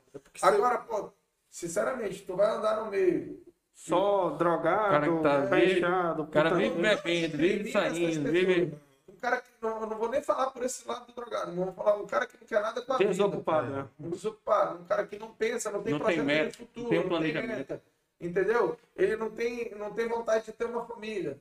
Porque família, cara, família é o Edifica, plano né? do ser humano, é o plano de Deus para tua família, para tua vida. Filho é bênção. Filho não é problema. Entendeu? Então todo mundo diz, pô, tu tem cinco filhos. É digo, Amém. tudo criado. Entendeu? Eu sou um cara abençoado. Meu Deus me abençoou. Tem gente que doido pra ter um filho, não tem nenhum. Entendeu? Borracha Então, fraca. é, é, meu filho. Não, e, e assim, é, eu sou. Eu, eu, eu, eu penso muito que, que eu sou sempre abençoado, bicho. Eu tinha muita coisa que eu mudei, comecei a ver diferente, pensar diferente, aquilo que eu digo, a gente tem que crescer. Uma coisa que eu sempre falo lá, eu ficava no restaurante antes, assim, 2015, 2016, eu ficava ali no restaurante, meu Deus, o movimento tá fraco, puxa vida, o que, que eu vou fazer? Eu começava a mandar mensagem para os clientes, ligar, não sei o quê. Meu irmão, tá aqui, meu telefone tá no modo avião, entendeu?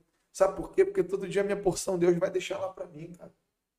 Eu tenho que fazer só a minha parte. Exatamente. Entendeu? Sim. Eu tenho que deixar aquele negócio montado, preparado para que o meu cliente chegue lá, o negócio não falte. Entendeu? O cara chegou lá, tem vontade de tomar uma Coca-Cola de garrafa, ele tem que tomar, tem que estar lá. E essa é a minha parte. Entendeu? É a minha parte como comprador, como gestor de negócio.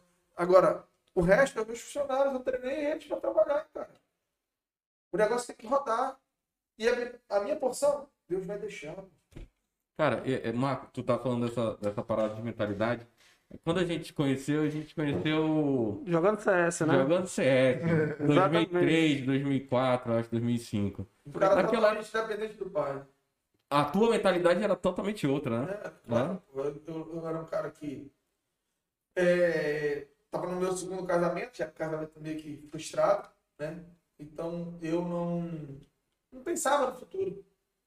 Tipo, meu pai me pagava um bom salário, eu ia lá, fazia o meia boca.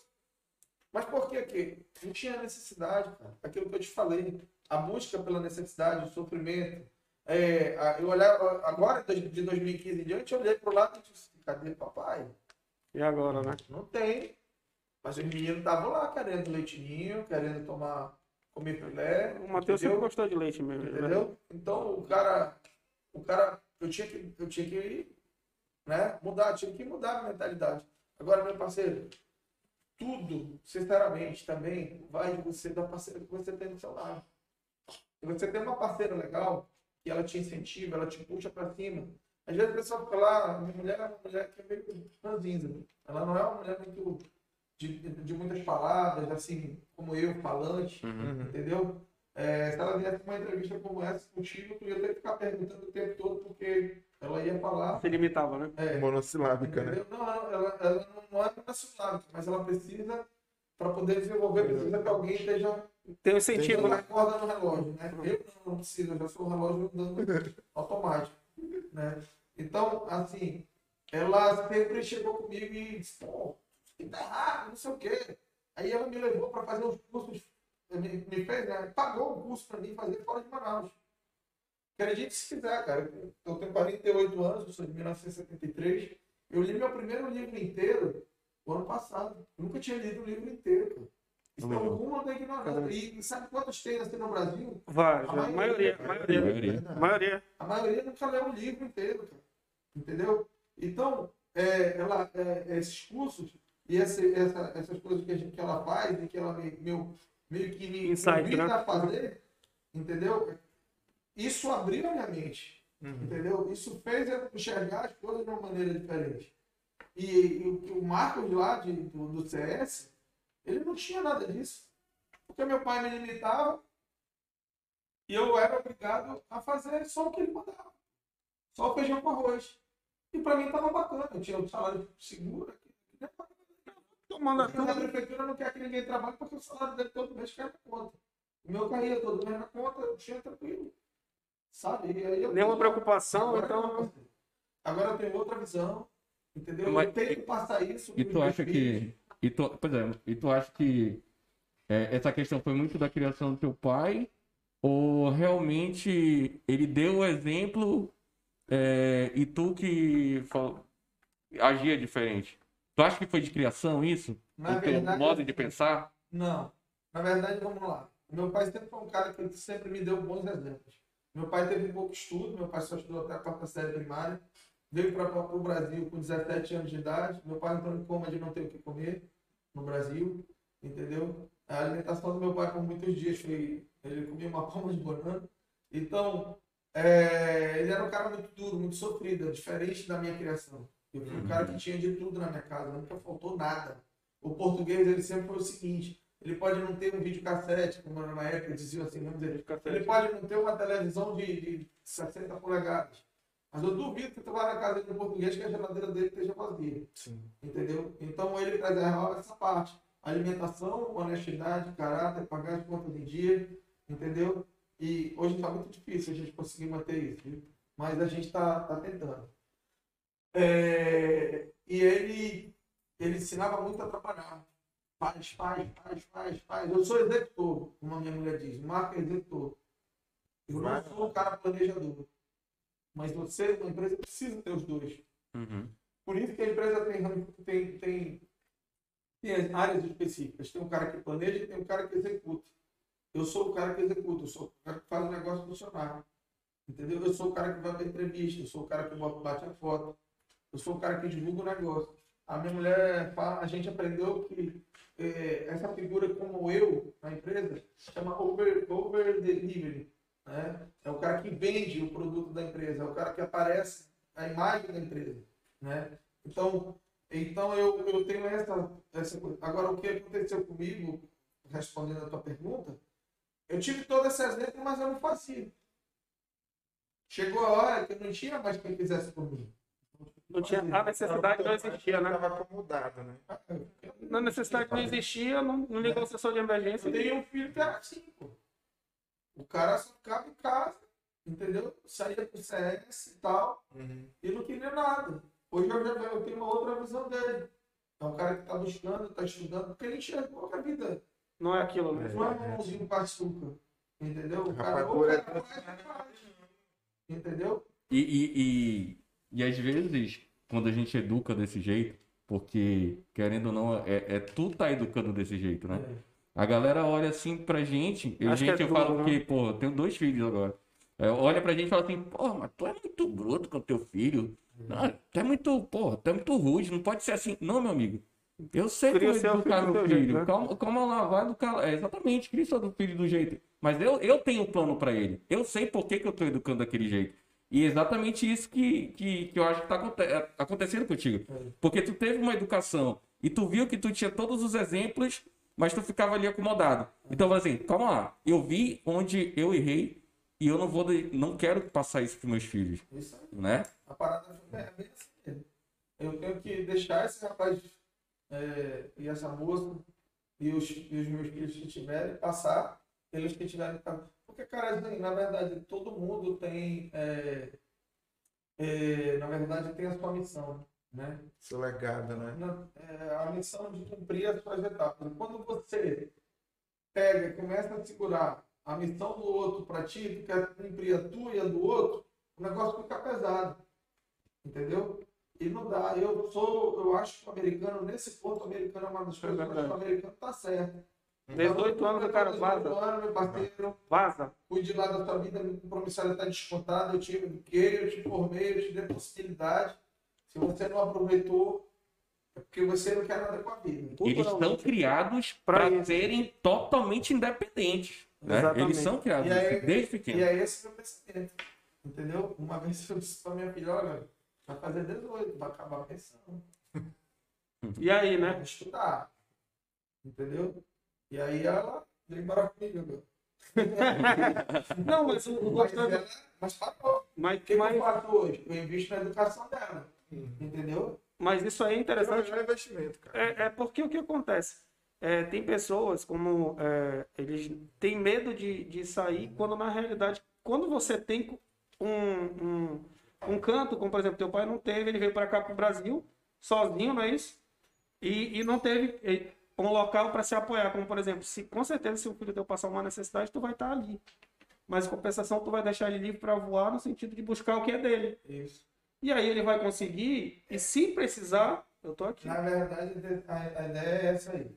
É, eu vi uma parábola, eu não sei se bem uma parábola que era assim. É, o filho queria muito ir trabalhar num, num, num canto, recebeu uma oportunidade. É a parábola do filho pródigo.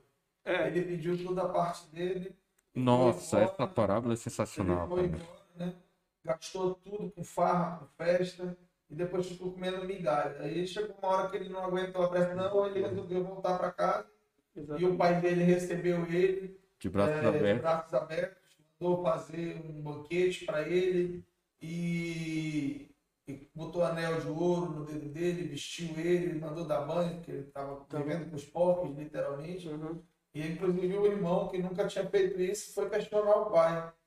Né? Uhum. Aí o pai diz, diz o seguinte, é meu filho, ele é nosso filho, ele voltou. Ele morreu, Ele, é, mas agora está ele vivo. morreu, mas agora está vivo. Na verdade, essa é uma parábola da nossa, da nossa missão aqui na Terra. Né? É isso que, que Deus quer, que a gente. E, e ele responde com amor tanto o filho é, que foi embora, Quanto- como filho que ele percebe que agora está perdido por ele estar tão magoado pelo irmão ter voltado. Cara, é sensacional essa parábola aí. É bacana. Eu acho que. Reflexão, né? Reflexão É. muito boa. É, Aquele livro que eu estava te falando, Em Busca da Verdade, é, ele, con- ele começa, o primeiro capítulo dele, é, ele começa falando da parábola. E aí ele faz uma. uma, é, uma ele entrelaça é, Jung, Jung é, Cristo, os ensinamentos de Cristo, e mais a psicologia moderna. Entendeu? Justamente em cima dessa parábola. E ele passa assim, 40, 50 páginas Falando sobre isso. é, falando sobre isso. Sensa- É, é, pô, tu lembrou dessa parábola aí? É. Em busca da verdade. Em busca da verdade. Não tenho. Ele é um livro espírita do Divaldo Franco, né, psicografado pelo Divaldo Franco, da Joana de Ângeles, né, que é a, a- a guia espiritual, que é a mentora dele. Sensacional, cara. Eu, eu, eu tava até falando semana passada que é um livro difícil de ler, porque ele é muito técnico. Mas a- é, a- a- a- quando tu lê, assim, tu vai lendo, tu, tu consegue enxergar as coisas que acontecem ao teu redor e, e- e associar, cara. É sensacional. É muito bom. Quando eu me voltei para esse lado cristão, eu ficava invocado.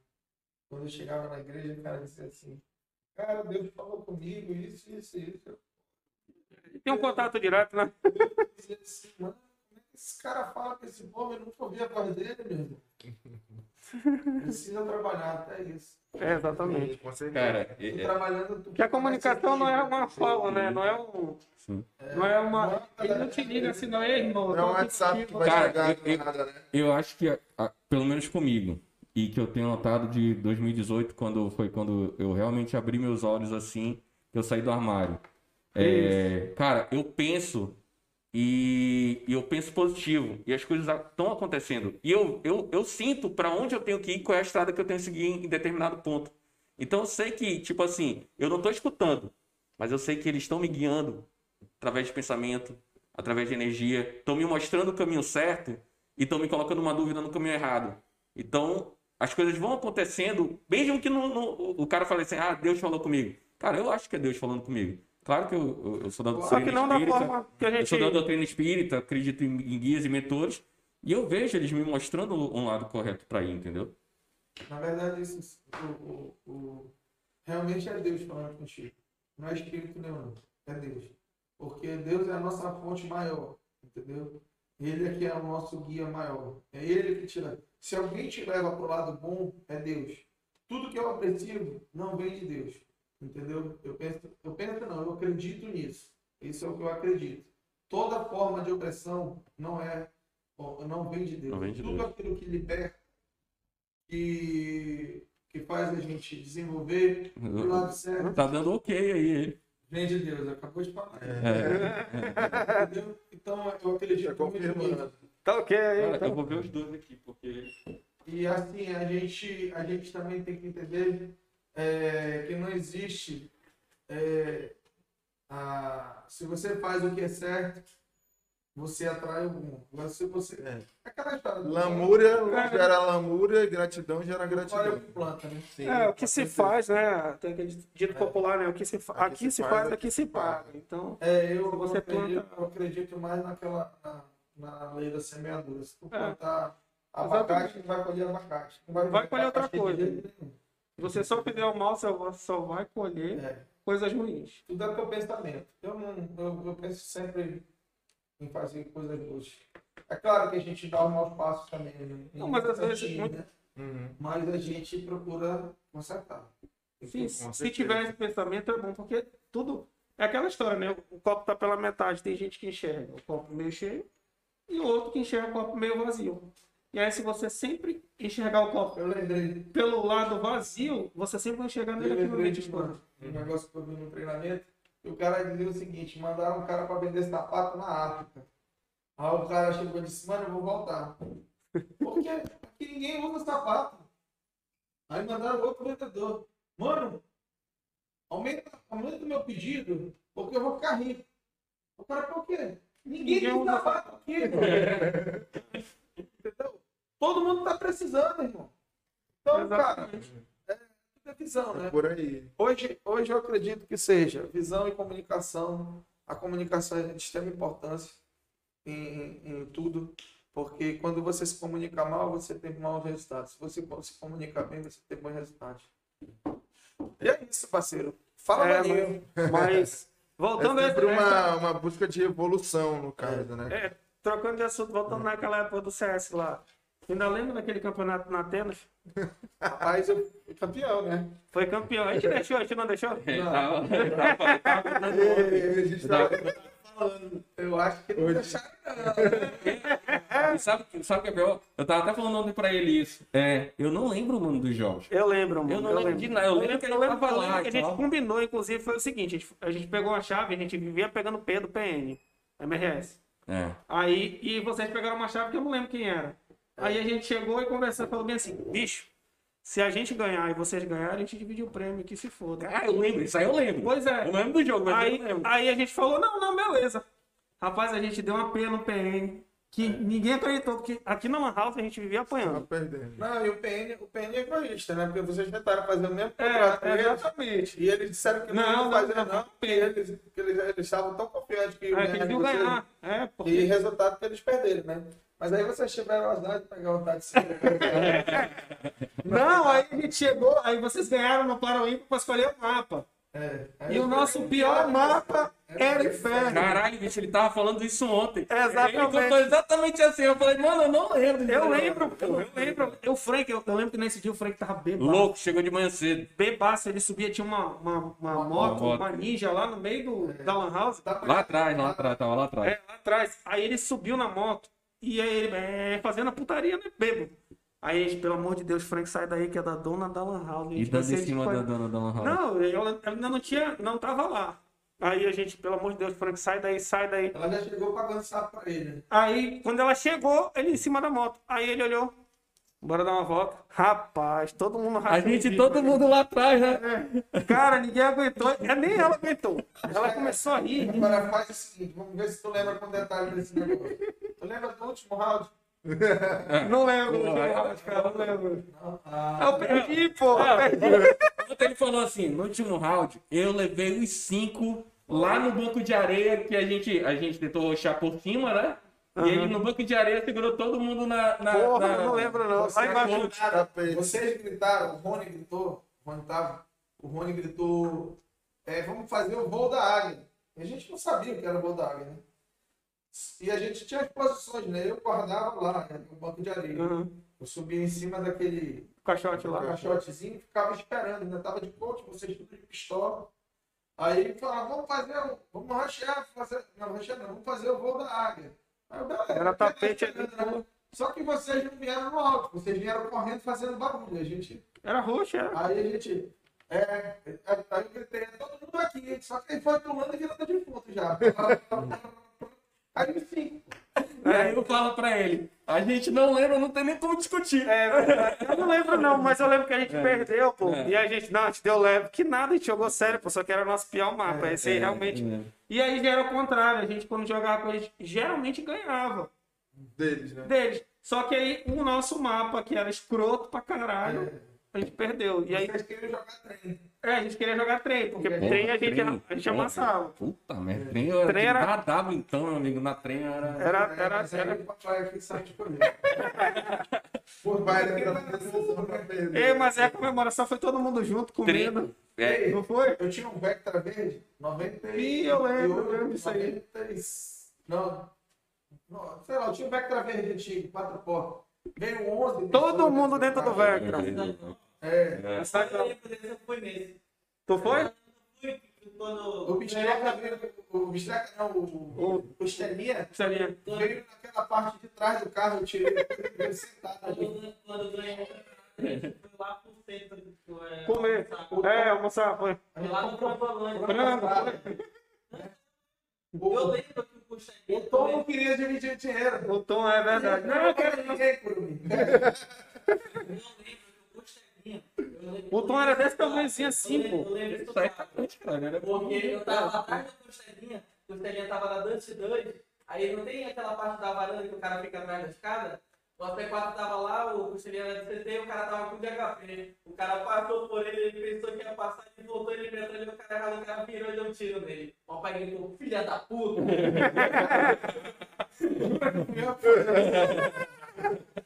Não, mas nessa época era. Gente? Gente, ainda não era convertido. Era, Nessa era época eu não era convertido. Não tinha intenção nenhuma disso aí. E hoje, é, hoje é aniversário do. a festa de comemoração do aniversário do Frank. é verdade. Daqui a pouco a gente tá aí. Vulgo Fudense. Vulgo Fudense. É, A lenda. Ei, A lenda. Nesse mapa do, do, do inferno, só coisas que a gente não pode esquecer, né? eu tava de CT eu tinha uma desert, eu tava de Desert Eagle e eu eu cagado com a bichinha, né? Rapaz, o, o Fudense vinha subindo, passou correndo. E eu, Então, aquele tiro assim, né? ah, que que é nada. A galera saiu Português, cagado! Não, Tatsumoto, cagado, rapaz! Tatsumoto. Pelo amor de Deus! Como é que ele fez isso? E ele bêbado era muito. Deu no janelão, olha. Eu digo, toma, mano. Esse era o nosso time da MRS. Era, mano, era. Cara, mas assim, foi tudo que a gente faz. época, né? Por mais que tenha sido uma época que eu realmente não produzi muito na minha vida, né? Mas me arrependo dela não, porque eu, tenho essas lembranças. Eu constituí essa amizade, hoje eu tô aqui com vocês. É verdade. Né? Talvez eu não tivesse. É, esse rapaz também a- a- se aproveitou das minhas amizades, né? Antigamente Portugal era tu, agora Portugal é ele. Ele é o Portugal plágio. É o original. Nessa, mas nessa época era muito legal. E ele tá tentando no CS também, né? Não, é melhor ele parar. Não, tem que parar, tem que parar, tem que Eu parar. acho que tem que parar porque ele já que deu certo Eu no pai. falar uma parada, se eu tivesse um bom investimento, eu ter uma... Eu acho que é melhor tu estudar. Não, não. Eu ainda, quero. Eu ainda tentando. Olha, eu quando eu fui, quando era garoto, eu fui, eu joguei futebol, né? Joguei nacional. Não parece, né? Eu joguei. Pegou muita Mas bolada chegou um na. determinado momento da, da, de lá da carreira do futebol, minha carreira foi bem curta. Eu peguei, olhei pro lado, olhei pro outro, eu disse assim, isso aqui. Pegou muita bolada. Pegou muita bolada no queixo, Portugal? Não, Não, não. eu, eu, eu joguei logo. Pra te entender assim o regulamento, o Nacional naquele momento era o melhor clube de Manaus. Hoje ainda é a melhor estrutura. É. Talvez agora o Manaus já esteja. O Manaus eu acho que é o a referência aqui, né? É, a referência hoje é Manaus. Mas o Nacional, naquela época, o Nacional é o time, eu acho que talvez seja o time no Brasil com o maior número de, título- de títulos Estadual. estaduais, seja nacional. Então, naquela época, a gente tinha uma estrutura boa. Né? Então, foi lá que eu, que, eu, que eu joguei, né? Então, cara, mas só que eu cheguei uma hora que eu disse, Isso aqui não dá futuro, não, não. tem, não tem segmento. Não vou ficar perdendo Eu meu tô- tempo não aqui, vou né? perder meu tempo aqui, é a mesma coisa Falta que eu de incentivo, Mateus, né? é melhor tu parar. Não. Então, vai estudar. É, eu tava até alegre contigo, mas tu Não, quer continuar? Trabalha, estuda até as horas da noite. Se tu quiser jogar de 11 até 2 horas da manhã e acordar cedo pra ir trabalhar normal, aí tu faz. Se tu aguentar, Já aguentar. Ele faz o contrário. faz não, faz não. Então, Então, é melhor o cara.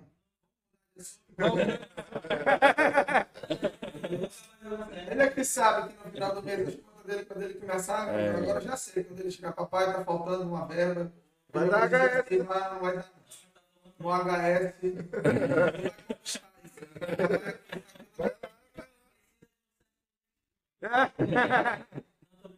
A da HS. A geração agora é do Abel, a geração é do Abel agora. o pai, patrocínio vai acabar, né? Fala pra ele, vai, vai acabar o patrocínio. Rapaz, eu vou te falar uma coisa. Pouco, eu vi muita gente aqui jogando, mas pouca gente com futuro mesmo, na verdade. Nem- Aqui na nossa região para desenvolver para isso aí.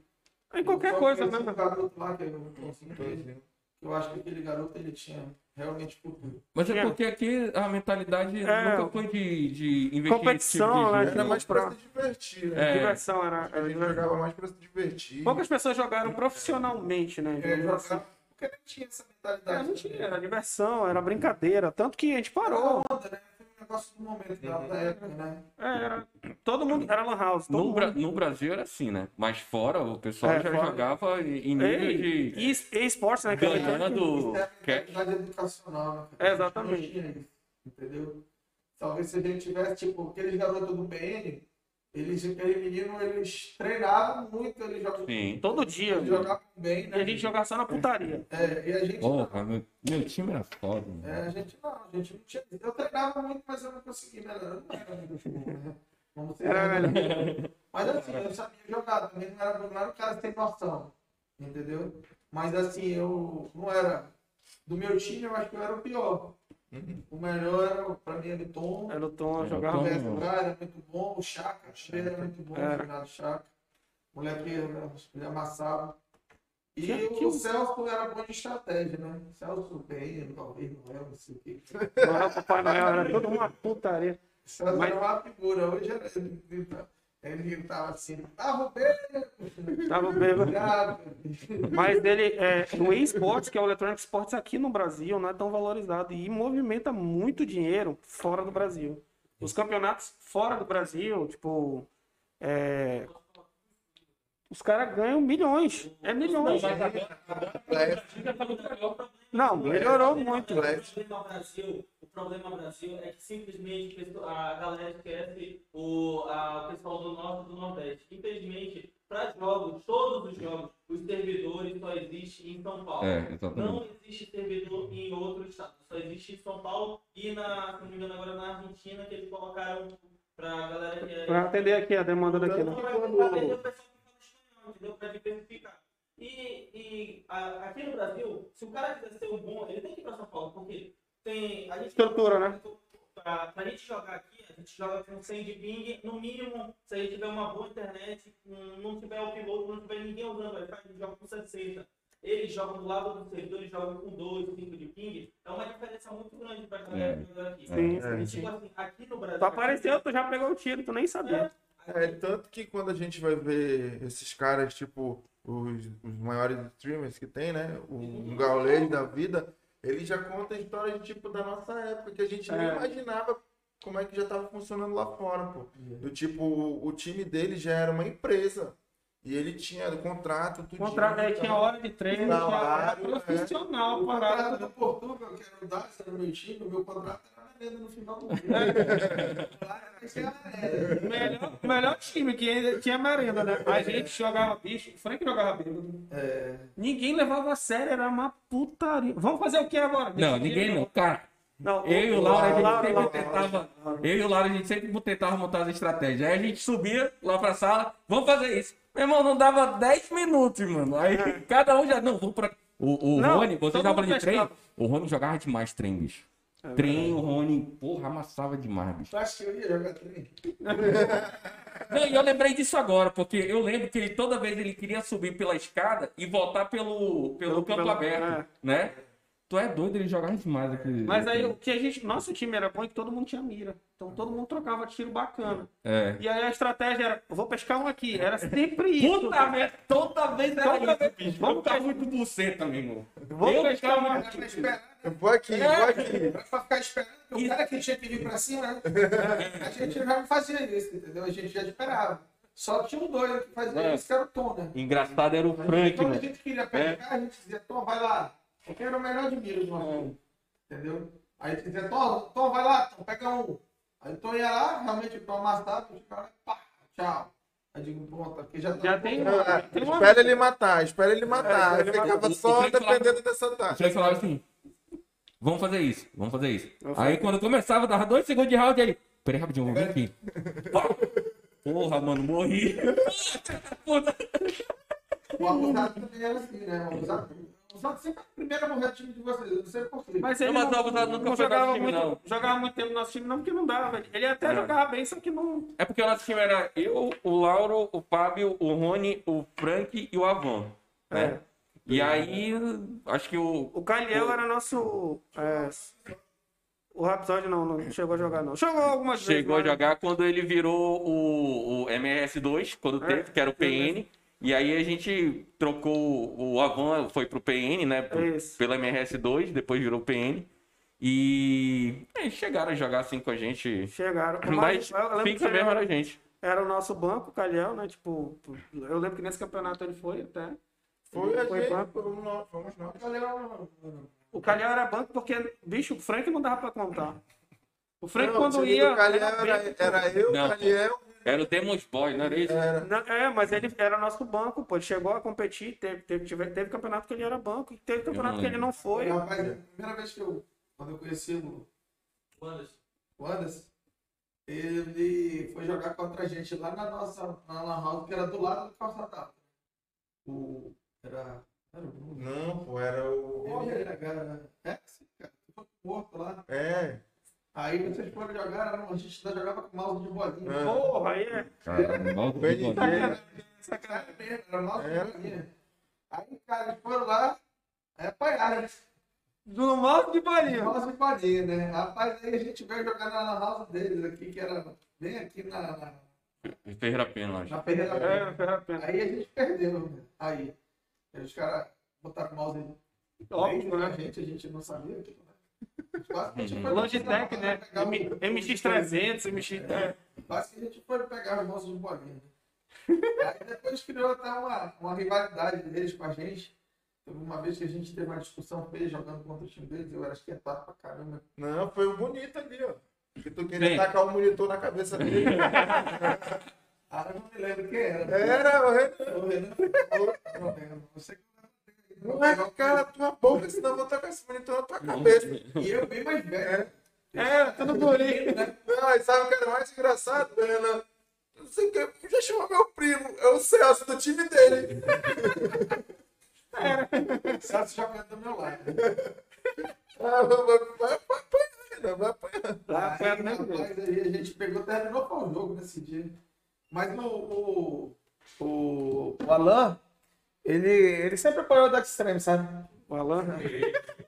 Aí ele, O Extreme era nosso rival. né? é, aí ele teve o prazer de, de dar uma, uma peia no Extreme. ele jogou para gente, o Chaka parece que deu desinteria nele na hora. Caga medo. Caga. Aí, é, aí o Alan, vamos pegar o Alan, o Alan foi pra jogar, foi ser o nosso adapto, né? Cara, eu, eu não lembro. Rapaz, aí nós vamos jogar contra a Extreme. Aí dois, dois nós metemos 12 a 2 neles, ou 13 a 2, não me lembro. O AW tava lá. Rapaz, meu irmão, ele levava o pé, desfez o time.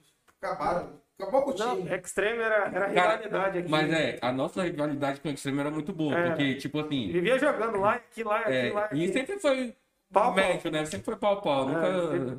Nunca ninguém despontou assim, tipo, despontou. só ganhar, Mas eu só perder. De metade novo. dos times daqui tivesse um cara igual eles tinham lá, que era o, o Maximus. Maximus. É, Porra, né, do É, Maximus, mesmo. cara, ele era o organizava a É, parada, ele né? organizava, ele apoiava os meninos, ligava, cobrava. Se eu tivesse metade, eu acho que a Mas gente assim, tinha um. cara, É fácil, né? Fácil. A gente, vocês aí que foram MRS, vocês é, so, sofriam porque pô, o povo era muito amarrado, né? Sim, não O tinha. Ari não queria deixar você jogar, não estava mal. Não, era duas horas por dia só, né? Cara, A é, gente, não, o, e é- o DAS não tinha esse problema. O DAS tinha pa- patrocínio, né? Eu pegava, chegava lá e pagava 5 horas logo, vamos treinar, vamos jogar. E assim, o que era legal da gente, o que eu mais gostava do meu time é que era o seguinte, a gente não jogava todo dia na mesma house. Porque o que eu fazia? A gente escolhia uma house para jogar. Ah, vamos jogar lá no- na espada. Vamos jogar na área Não lembro disso, 51. não lembro. Ah, legal. Vamos jogar na arena. Vamos jogar naquela que era na Djalma Batista. Na Djalma era. Não, Não, na Djalma era. superação. Era- Ah, vamos lá na MRS hoje. Aí vamos, depois Que é no um. castelo. No, na, no shopping lá. Como era o nome É. do shopping? Na Amazônia Shopping. Arena. Não, era. É. Catedral, Alcatraz. Catedral, É. Essa eu não joguei lá. Alcatraz, se não me engano, era do, do Marcos. Marcos. Aí tinha o Filipão, né? Mas era os Filipão era os babinha, né? Os caras que não. É, o Felipão nunca teve um time. O Filipão tinha, tinha um lá que, Fiz que muito viradão lá. Eu... Pô, eles deram uma vez uma coxinha, tava estragada. Passei mal. Se fosse tu que tivesse feito, né? É doido. Mas era legal Bem, essa gente. época. Vamos lá, vamos voltar, tem mais. Bora, bora voltar, Bora bora voltar voltar. pro assunto. que- Bora voltar pro assunto aqui, que é cansal da alta, meu amigo. Cadê? Acho Se que foi, tem pergunta pergunta lá. aí? Tem? Tem aqui, ó. Peraí. Tem alguma coisa aí, ó. Não, falaram que o Luan tava aqui. Onde é que cara- busca assim, as, as inspirações das receitas? Quando, por exemplo, tu vai te preparar para um comida de boteco. Aqui que tu. Como é que é o teu Cara, assim, processo de criação, vamos dizer assim? Na verdade, assim, cara, porque o, o- eu sempre busco a minha mãe, né? Uhum. Naquilo que a minha mãe mostrou. E assim, eu sempre vou para a cozinha raiz, né? Eu vou para o que é mais simples, entendeu? O que é mais fácil de executar. Agora, busco trabalhar sempre com os melhores ingredientes, como eu falei todo, todo tempo aqui na, na entrevista, né? Uhum. Porque a, a, a, para mim, o principal de, de você trabalhar com comida são os ingredientes. Você teve bons ingredientes. Um bom coração, boa vontade de fazer um negócio bacana, uma cozinha boa. você consegue né? ir pra frente, né? Tu já tem teus fornecedores certos, assim, no, lá, lá quando tu vai a, a- a- Na feira? na feira? Cara, para algumas coisas eu tenho, para outras não. Eu sempre procuro, na verdade, eu não procuro fornecedor. E como eu né? gosto de ir na feira, eu gosto, eu tenho essa. é, eu não gosto de ir todo dia, né? Mas quando eu vou para fazer essas compras, eu procuro sempre olhar o melhor produto, o que está em melhor est- estado, entendeu? Tipo, é, tomate. Quando eu vou escolher o tomate, o que, que eu faço? Eu olho se ele não tem aquelas feridinhas, eu olho se ele está na, na- se ele está verde, se ele está maduro. Determinado prato, cada prato tem um, um, um- um- ponto do tomate. Uhum. Então, se eu for fazer um molho de tomate, é melhor comprar o tomate maduro. Se eu for fazer um vinagrete, é, Qual, meio termo posso usar o meio termo, entendeu? Eu até gosto mais de usar o tomate verde no, no, no- No vinagrete. no vinagrete, entendeu? É, e batata, batata tem, tem um- eu tenho que comprar uma qualidade exata, específica para fazer os meus produtos, entendeu? Batata, fala em batata para ti, tu pensa batata, né? Mas batata existe, batata asterix, batata cisa, batata portuguesa, batata inglesa. Tá, tem vários tipos de batata, entendeu? Para mim, as melhores são a cisa e a asterix, que são batatas que elas não têm muita água. Então, a crocância na hora de fritar a minha batata fica bacana. Na hora de fazer meu bolinho, não cria água, fica melhor. Porque não encharca de azeite, entendeu? Então, tem essas coisas que a gente precisa é, ver. E aí eu compro em locais, em locais que eu vejo que tem melhor qualidade. Muita gente recebe só tudo em casa, tudo em casa. Tem, até seria mais prático para ti, mais para mim, mais cômodo. Mas às vezes eu quero um resultado melhor, tanto financeiro, como eu quero um resultado melhor de produto. É, mas aí é, é- é por isso que a qualidade do teu produto, do teu negócio nunca caiu. Essa é a realidade. A tradição que vocês levam, são, como tu falou, 32 anos. E ali já virou referência. Cara, eu morava, eu morava ali próximo. Ali, eu vou voltar a morar, eu vou voltar a morar no Beto, inclusive. Uhum. É, eu tô ajeitando lá que eu vou, vou morar com a mulher lá agora. E aí, é sempre. É bom apartamento. É muito bom, é muito bom. 140 metros, eu salvo engano, são 140 metros. É muito bom. Lá do Beto? É do Beto, é. É grande, pô. Apartamento antigo, né, cara? É, os prédios antigos são. os- É dos primeiros condomínios do estado. do Amazonas. É, exatamente. Tem, tem- tinha porteiro que tinha mais tempo de portaria quando eu me mudei de lá do que eu de vida. Só pra tu ter uma ideia. É sério. Mas voltando à história aqui. Era o. Como é o nome dele? O, o, o, o Renan também morou lá. E aí eu passava sempre lá, cara, é, é, as pessoas assim, elas, elas têm um preconceito quanto ao centro, mas, cara, tem muita coisa que é tradição ali, que é sensacional, tipo, a, a, a o Calçada Alta, o Bar do Armando, a pró- o próprio Largo ali, se... Cara, o centro é um bom lugar para se viver. Hoje é muito Exatamente. ainda.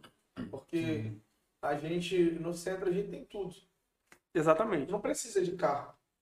Escola, restaurante, Tu tem supermercado. escola, tu tem restaurante, tu tem loja de roupa, tu tem sapataria, é, tu tem lanchonete, tu tem bar, tu tem praça para passear, Feira. tu tem a feira, tudo perto, entendeu? Então eu a minha logística é bem simples. Uma das coisas complicadas de trabalhar na Ponta Negra é isso, entendeu? Era logística. Você tem que vir para cá para fazer compra para ir para lá. Tipo, faltou alguma coisa no horário que eu estou trabalhando aqui no centro. Hã.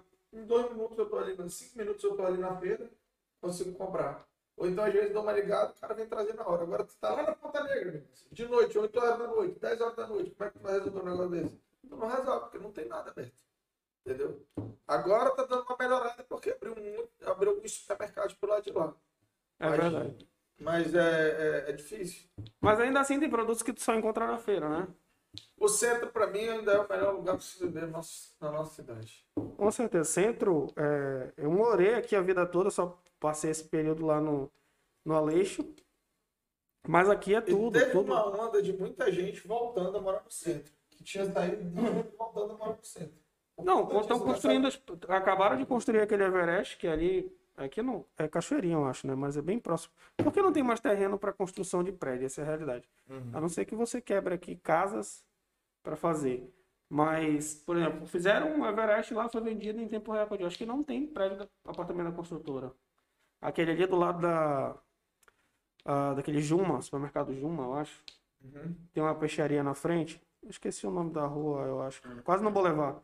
Mas foi, abriu e já não tem mais. E as unidades Ah, tá. Fechado.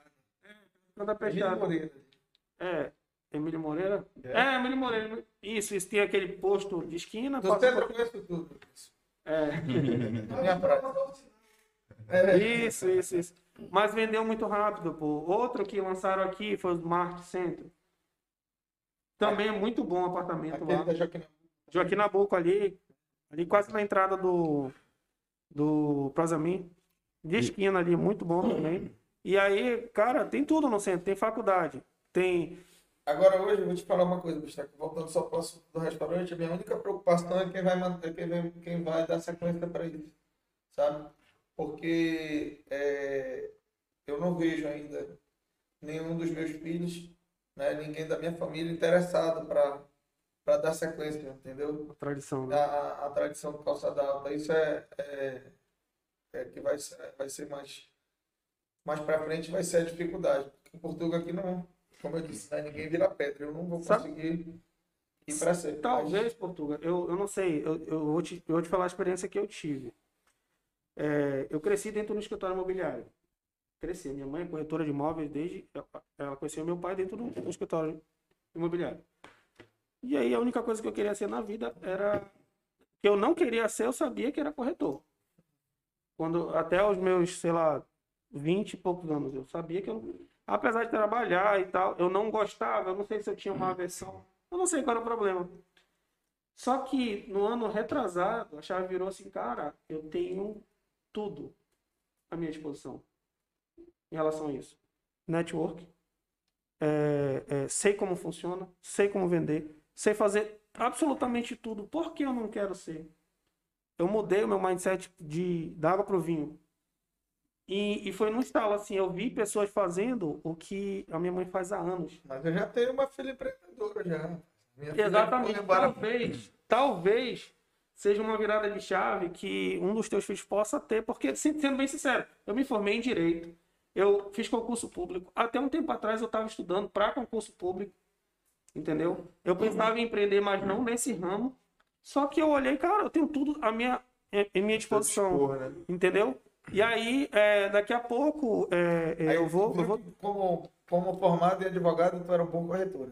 Como, não, como a advocacia meio que, que somou Ele atrela, né? É, somou é, Um a- uma área, é uma área que tem direito imobiliário. Inclusive, eu estou cursando uma pós em direito imobiliário, entendeu?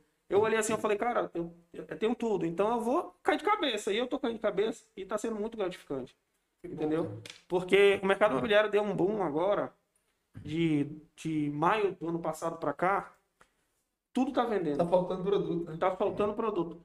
É Alphaville que tinha uma, uma grande dificuldade de venda, hoje não tem terreno mais barato. Até tem para venda, tem, mas não tem terreno mais barato. Até o ano passado tu comprava terreno até de 125 mil. Hoje está 325, 400 mil reais. O mesmo terreno que em menos de um ano tu consegue triplicar o teu dinheiro. Qual é o investimento que tu consegue? Se eu imaginasse isso, eu comprava 10 também se tivesse capital. Comprava 10, meu amigo, e hoje eu tava ganhando aí três vezes mais. em menos de um ano. É verdade. Então, Entendeu? eu acho que. o que eu ia falar é que, tipo, acho que. Numa hora pode Uma sim, hora um pode filho, um filho, um É, filho eu tenho teu. uma filha que foi embora de Manaus, ela trabalhou lá comigo muitos anos, eu achava que era ela que ia é, dar sequência, né? E ela montou uma lanchonetezinha Olha aí, e ó. tá indo, cara. Lá, tá- pelo que eu entendi, tá rodando direitinho, ela tá feliz. Entendeu? Agora eu disse pra ela, ó, tem que pensar grande, não pode ficar pensando, ficar Só na lanchonete. É, cara, isso que o Fábio tava falando é Tem que sair da interessante. caixa. É interessante porque eu sempre converso com o nosso amigo ali e, e- e- e é exatamente isso. Tu tem todo o procedimento de manter uma tradição, tu tem toda a todo. expertise, todo o know-how, né? Então, pô, ele sabe como ir comprar, né? Tenho certeza que ele sabe comprar, ele sabe ver. Pô, eu já vi o, o- eu já vi o Portuga fazendo as coisas, pô. Eu, eu, eu vejo como ele faz. Então eu, eu, eu vejo que ele tem um amor ali na hora que vai fazer uma comida pra gente, pô. Ele, ele prepara, porra, com o, o sonho. Ou seja, é isso que o Fábio tá falando, Tá eu acho que só só uma virada de chave que eu acho, eu acho que vai acontecer. Eu acho que vai acontecer. Cara dele, ela- Tomara. Eu acho que era melhor ele vender vida. Vender- Mas eu acho que dá pra fazer as duas coisas, é só aumentar o tempo de trabalho, só isso. Não, eu acho assim, é, o cara para trabalhar com comida, ele tem que ser é, Tem amor, né? muito focado, né? Porque comer, vender comida não é fácil não, gente. Sim, tu tá colocando um Muita negócio gente, do, do- é, muita gente é, pensa, ah, eu vou, Aventura, né? eu vou vender, eu vou vender churrasquinho, eu vou vender isso, vai. Pensa que o negócio é fácil. Não é assim, não, cara. É, é bem complexo, não é fácil, não. Porque o, o restaurante você trabalha muito. Você trabalha antes, comprando, durante, servindo, depois limpando, abrindo novamente para servir de novo e reabastecendo se faltar Todo um processo. e depois limpando para o outro dia. Entendeu? E a gente tem toda, to- tem toda uma responsabilidade.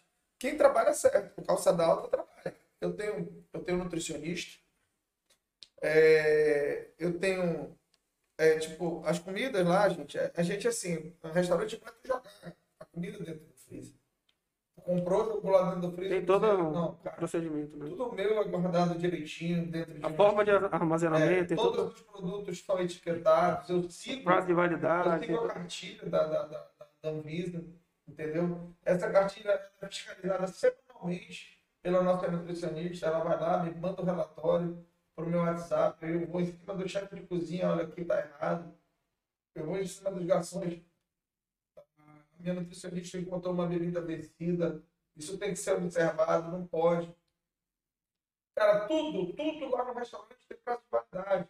Tudo tá direitinho, tudo tá organizado. Peixe, lugar de guardar peixe, são peixe, lugar de guardar bacalhau, são bacalhau, lugar de guardar filé, são filé. E tudo dentro de bandejas.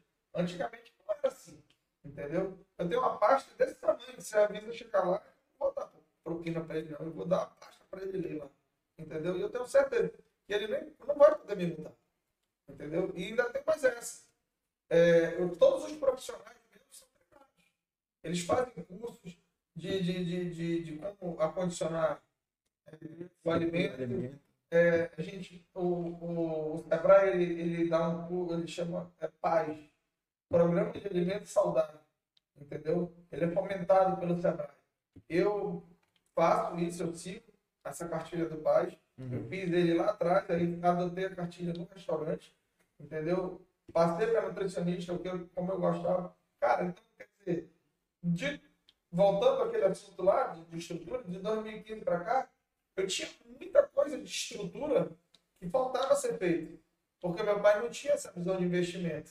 Meu pai dizia assim, quando o fiscal falar, esse cara não tem na casa dele isso, papai. É a legislação que tem, né? Entendeu? E é fato, o cara não tem medo. Eu cheguei no ver na visa e vi um monte de barata lá. pô. Entendeu? E eu, eu quero saber, eu tenho que estar lá com o meu certificado de, de, de dedetização em dia. A minha água tem que mostrar que ela é potável para aquele serviço. Manuseio de alimento. Entendeu? O, o, o, o- a limpeza de ar-condicionado é entregue. Cara, é tudo. Vocês não têm noção do que é o trabalho daquilo ali. Não é só comprar e vender, não. Entendeu?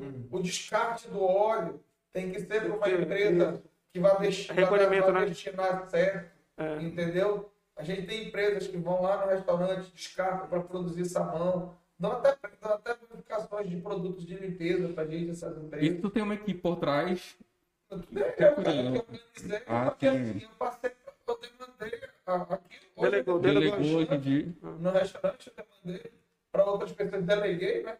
Essas pessoas têm que cumprir, eu só faço sobrar. Olha, cara, eu fez isso, fez isso, entendeu? Tipo o bacalhau. O bacalhau é um negócio, não é um negócio chato que comprou, prepara, não. Não é uma salsicha, não.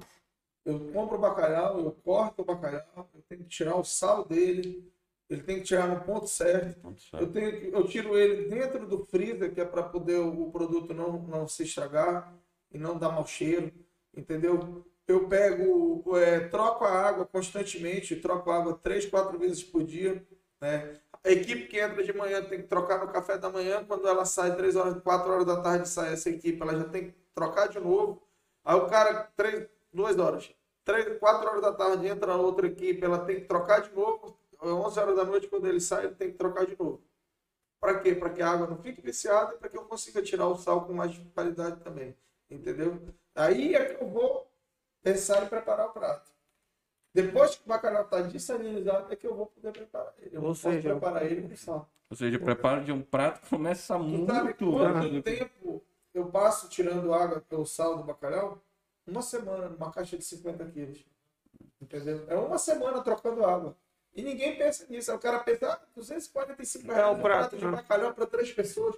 Pô, é muito O caro. cara acha que vai pegar o bacalhau ali dentro do, do Botar na panela. e Acabou. Não é isso, cara. Tem toda. E, e é muito- eu faço dessa forma ainda até hoje. Entendeu? Cara, eu tenho ah, lá em casa, a, a Chay, ela cozinha muito bem. E aí a gente, a gente tem a vontade de, de, de abrir uma cozinha, né? E no final do ano passado a gente estava pensando muito nisso. E a gente, a gente vai para isso pra frente. E pode ter certeza que eu vou pedir umas dicas de você. Como, vai Olha aí, já tá aí que- Eu vou dar esse curso pra ti, né? Falar pra ele. Eu vou dar um curso, aí eu te... uma consultoria. É, vou fazer o seguinte. Uma vez uma mulher chegou com o papai e disse para ele assim: Senhor, eu queria botar minha cozinheira de um hotel grande para fazer um treinamento com o senhor aí na sua cozinha. Ele disse: Ô, minha filha, acho que não vai dar, não. não, pai. Por que, senhor? Ô, pai, se eu te ensinar, tu mais comer aqui, pô. Não quer mais nada, não. Que eu... Pelo amor de Deus. Tá, né? Tá. Vai te ensinar. Não, mas se eu vou abrir uma exceção, eu posso ensinar algumas coisas pra você. É uma questão de, de, de gestão. É, não, também de gestão, etc. Porque, É, como tu gestão, falou. eu, gestão, eu vou te falar que é melhor tu conversar com a minha esposa. eu Cara, sei. mas do, do jeito que tu tá falando que tu cuida de tudo aí, pô, isso é gestão também, É, entendeu? E a preocupação é tua também. Eu sei, eu, eu sei gerir outras. Eu não sou bom Burocrata, gestão né? financeira. É. Entendeu? Na financeira eu não sou muito bom, não. Mas nessa parte operacional, Sim, na parte eu, eu operacional. resolvo. Equipamento.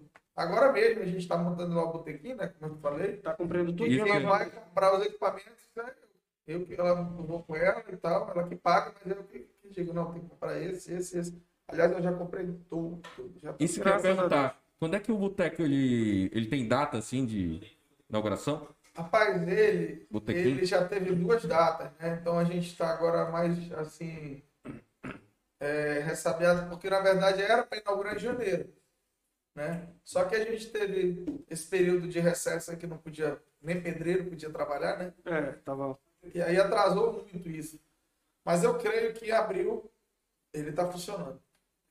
E a gente vai estar lá, não te preocupa não. Vamos lá, vai tá lá. aquela cerveja gelada, a breja gelada, Não esqueça o do bolinho de meu. bacalhau, Não esqueça do sanduíche meu de cordeiro do, do, do Bernardo, Olha, Bernardo. Sanduíche de cordeiro do Bernardo. sanduíche de cordeiro do Bernardo. Vai ter um dia certo, tá para isso. E, não você... leva ele que não seja no sábado. e não esqueça do meu uísque, por favor. Tudo bem, a gente vai deixar ele lá. Vai ter, eu tô pensando em contratar um bartender também, né? Pra gente colocar uns drinks diferentes, porque tem uma mulherada que não gosta mais de beber cerveja, que gosta de Só estar é bebendo gin drink, né? tal. Gin, essas coisas. Eu tô pensando nessa possibilidade ainda, a gente vai ver conforme a demanda. Até tenho já um nome aí para Plano de. um cara muito bom, que já trabalhou comigo. Lá da Ponta Negra? É, o cara que era da Ponta Negra, o Ed. Se eu. Se eu. É, for botar mesmo, eu vou procurar ele, ou então alguém que ele me indique, Uhum. pra poder a gente colocar lá. Rapaz, o Matheus é bom de drink? Eu sei. Eu já É, ia é, falar isso. É mesmo? Bom? Mas ele é bom de beber ou de fazer? Não, ele faz. Ele faz bebe, ele não bebe na minha frente, não. Ah, tá certo. E aí, Bisteca, é uma coisa que eu, que eu é, penso hoje, né? O Matheus, ele, para trabalhar comigo de novo, ele teria que mudar muito. A gente já teve essa experiência, não foi uma experiência como pai. Como pai, não porque ele seja um cara incompetente, é porque a gente tem o gênio muito difícil e ele, entendeu? Ele Dois bicudos não se viram. é, aí é complicado, mas é um garoto do bem para trabalhar com os outros. O Matheus é, é, é gente boa, rapaz. Mas ele tem amadurecido, eu tenho uma Menino de ouro, né, Fábio? É um menino de ouro. De repente. Esse aí Não, não, não. não. Senão ele nem levava esse, esse nick em Portugal.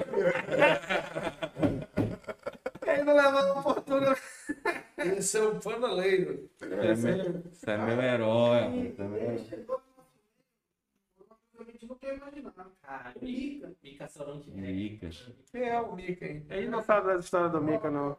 É, o Mica é uma pessoa que a é gente. desnecessária. Não, Enfim. se puder, evite. É um conselho. evite porque diz que ele tá queimado na rodinha aí. Eu não sei, eu não sei.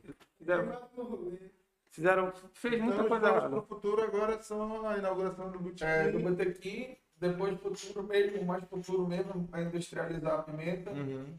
e, e talvez um bolinho de bacalhau. E quem sabe um dia a gente não poder é, trabalhar com a comida congelada também, Uhum. entendeu?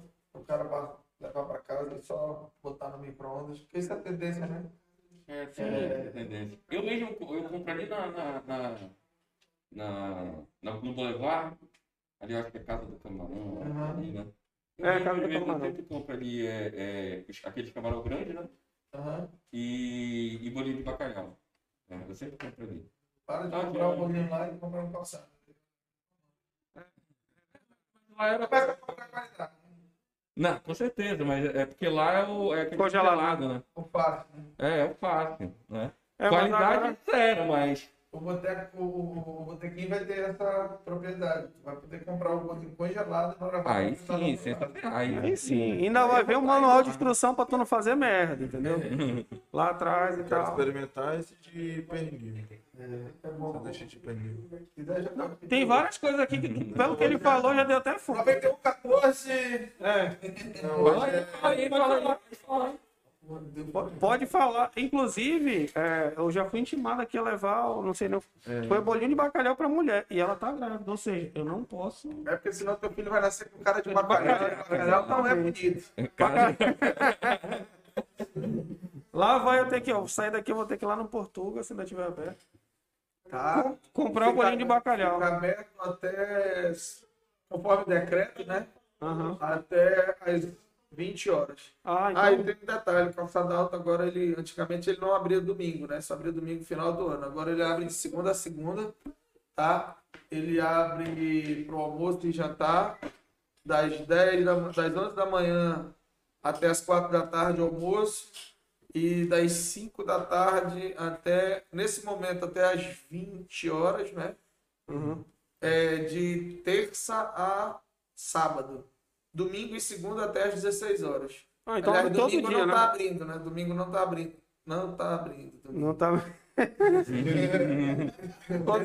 Todo dia menos domingo Todo É. dia, né, domingo. tá abrindo, né? E o telefone, se você... E o telefone, se você quiser, gente, a gente tem iFood, a gente atende o 99, tem o nosso delivery particular também. A gente atende no 9417 3269. 9417 3269. Faça seu pedido. Ai, calça. Não, Aí ele já vai colocar aí, não. Vou colocar aí O melhor jornal. é pelo iFood, né? Também pode pedir pelo iFood, o calçada alta, o telefone é o 9417 3269. Rua Costa Vermelho, número 96, é no centro da cidade, próximo ao Teatro Amazonas. Quem não conhece, por favor, que eu acho difícil, porque é um restaurante muito tradicional. Já é uma vida. Já 31 aí, é mais velho que o É filho. mais velho que o meu filho mais velho. É verdade. Mais velho que o filho mais velho dele, se não conhecer, meu amigo. Mas Mas... Gente, estamos lá à disposição. eu vou, eu vou passar para comprar o bolinho de bacalhau, porque eu já fui intimado aqui, aí já sabe, né? É, vou chegar em Muito casa. bom esse papo com vocês. Marco, Marco, eu queria te fazer- ver esse, também esse tempo de CS. É verdade. Ver que vocês se tornaram homens responsáveis e que estão buscando É, um buscando. negócio diferente. Caminho dos cada um Estão só. ajudando uma outra geração também, né? Exatamente. Matheus aí.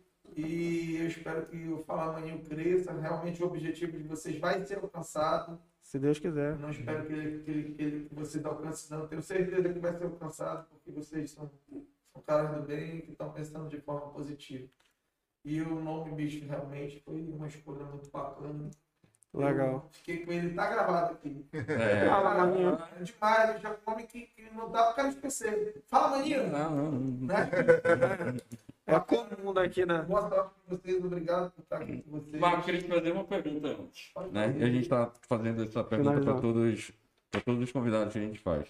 A gente voltado para o nosso estado do Amazonas, Amazônia, para o nosso povo, né? E a nossa galera, a nossa gente. é, qual é a mensagem hoje que tu pode deixar para o nosso povo? Cara, eu falei disso agora. É, eu vou deixar uma mensagem que ela é para a vida. É, primeiro, não desistir não é opção. Entendeu? É, busquem os objetivos de vocês. Coloquem Deus em primeiro lugar na vida de vocês. Isso é uma- um lema meu pessoal. Eu acho que ele é, tem sido o fator mais importante das minhas vitórias na, minha vida. Eu acredito que tudo vem de Deus, entendeu? Mas o, o, o- a mensagem principal é essa: não desista, continue, persista. Desistir não pode ser uma opção. Deus em primeiro lugar e vamos lá, vamos para frente. Meu amigo, muito obrigado pela sua presença aqui. Eu espero que a gente, a um futuro próximo, a gente possa reunir novamente, trocar mais e mais- um- uma outra ideia, falar sobre o restaurante, falar sobre a vida pessoal, que é o que a gente. A, a ideia do papo aqui é bem descontraído mesmo, que, de forma que você se sinta confortável isso. A gente é, teve uma hora que saiu totalmente do, do assunto, do né? assunto calçada alta, a gente começou a falar da nossa vida particular, do- das nossas experiências é, passadas, assim, de, de, de amizade, né? De conhecer de CS, de, De tudo, né, né? de tudo. De tudo, evolução E pessoal. terminou, que a gente falou um pouco também. de- Religiosidade de- também. de- Da, da religião da gente, do, dos nossos pensamentos pessoais, cada um colocou as coisas. Isso aí é legal porque você se sente. à- Eu tô à vontade. É um papo. Entendeu? É, eu já isso é- puxei pra cá, eu já puxei o microfone, eu já levei. Não, mas a ideia é essa, você ficar bem à vontade, de forma que você possa conversar do que E eu vou te falar, mais uma vez eu tô falando desse, do nome, o nome deixa isso. O nome de vocês está deixando isso, entendeu? Exatamente. Esse Fala Maninho, ele, ele, ele, ele me passou isso. Isso foi isso que ele me passou. Uma coisa fácil, é, próxima e que te deixa à vontade. Entendeu? A ideia é exatamente, É essa. exatamente essa. Você ficar aqui, chegar aqui, bater um papo, falar o que você gosta, o que você não gosta, vida profissional, Uma conversa pessoal. descontraída entre É, amigos. é como se a gente estivesse na, na mesa de um bar, já que eh, tu não bebe, mas algumas pessoas aqui elas gostam de tomar uma. Aí, Tantas vezes a gente estava na mesa de um bar falando isso. e estava exatamente. sendo improdutivo. Agora a gente está na mesa de um bar sem a cerveja, sem aquela putaria, sendo produtivo. Exatamente. E é isso aí, gente. Muito obrigado, Obrigado galera. pela, pela galera que acompanhou a Siga- gente pelo Twitch TV. Sigam, sigam o a- arroba podcast Fala Maninho. O, o, o Calçada Insta- Instagram Alta. do- é calçada, underline, Não, calçada alta, underline, restaurante. é, calçada alta, underline restaurante. E os nossos aí, nossas páginas, a gente vai culpar esse vídeo e vamos fazer uns cortes, vão ficar bem legais. E acompanha a gente aí que vai ver muita coisa boa ainda. Valeu, Maninho. Valeu. Um fim de abraço. se- Bom fim de semana. Falou, galera.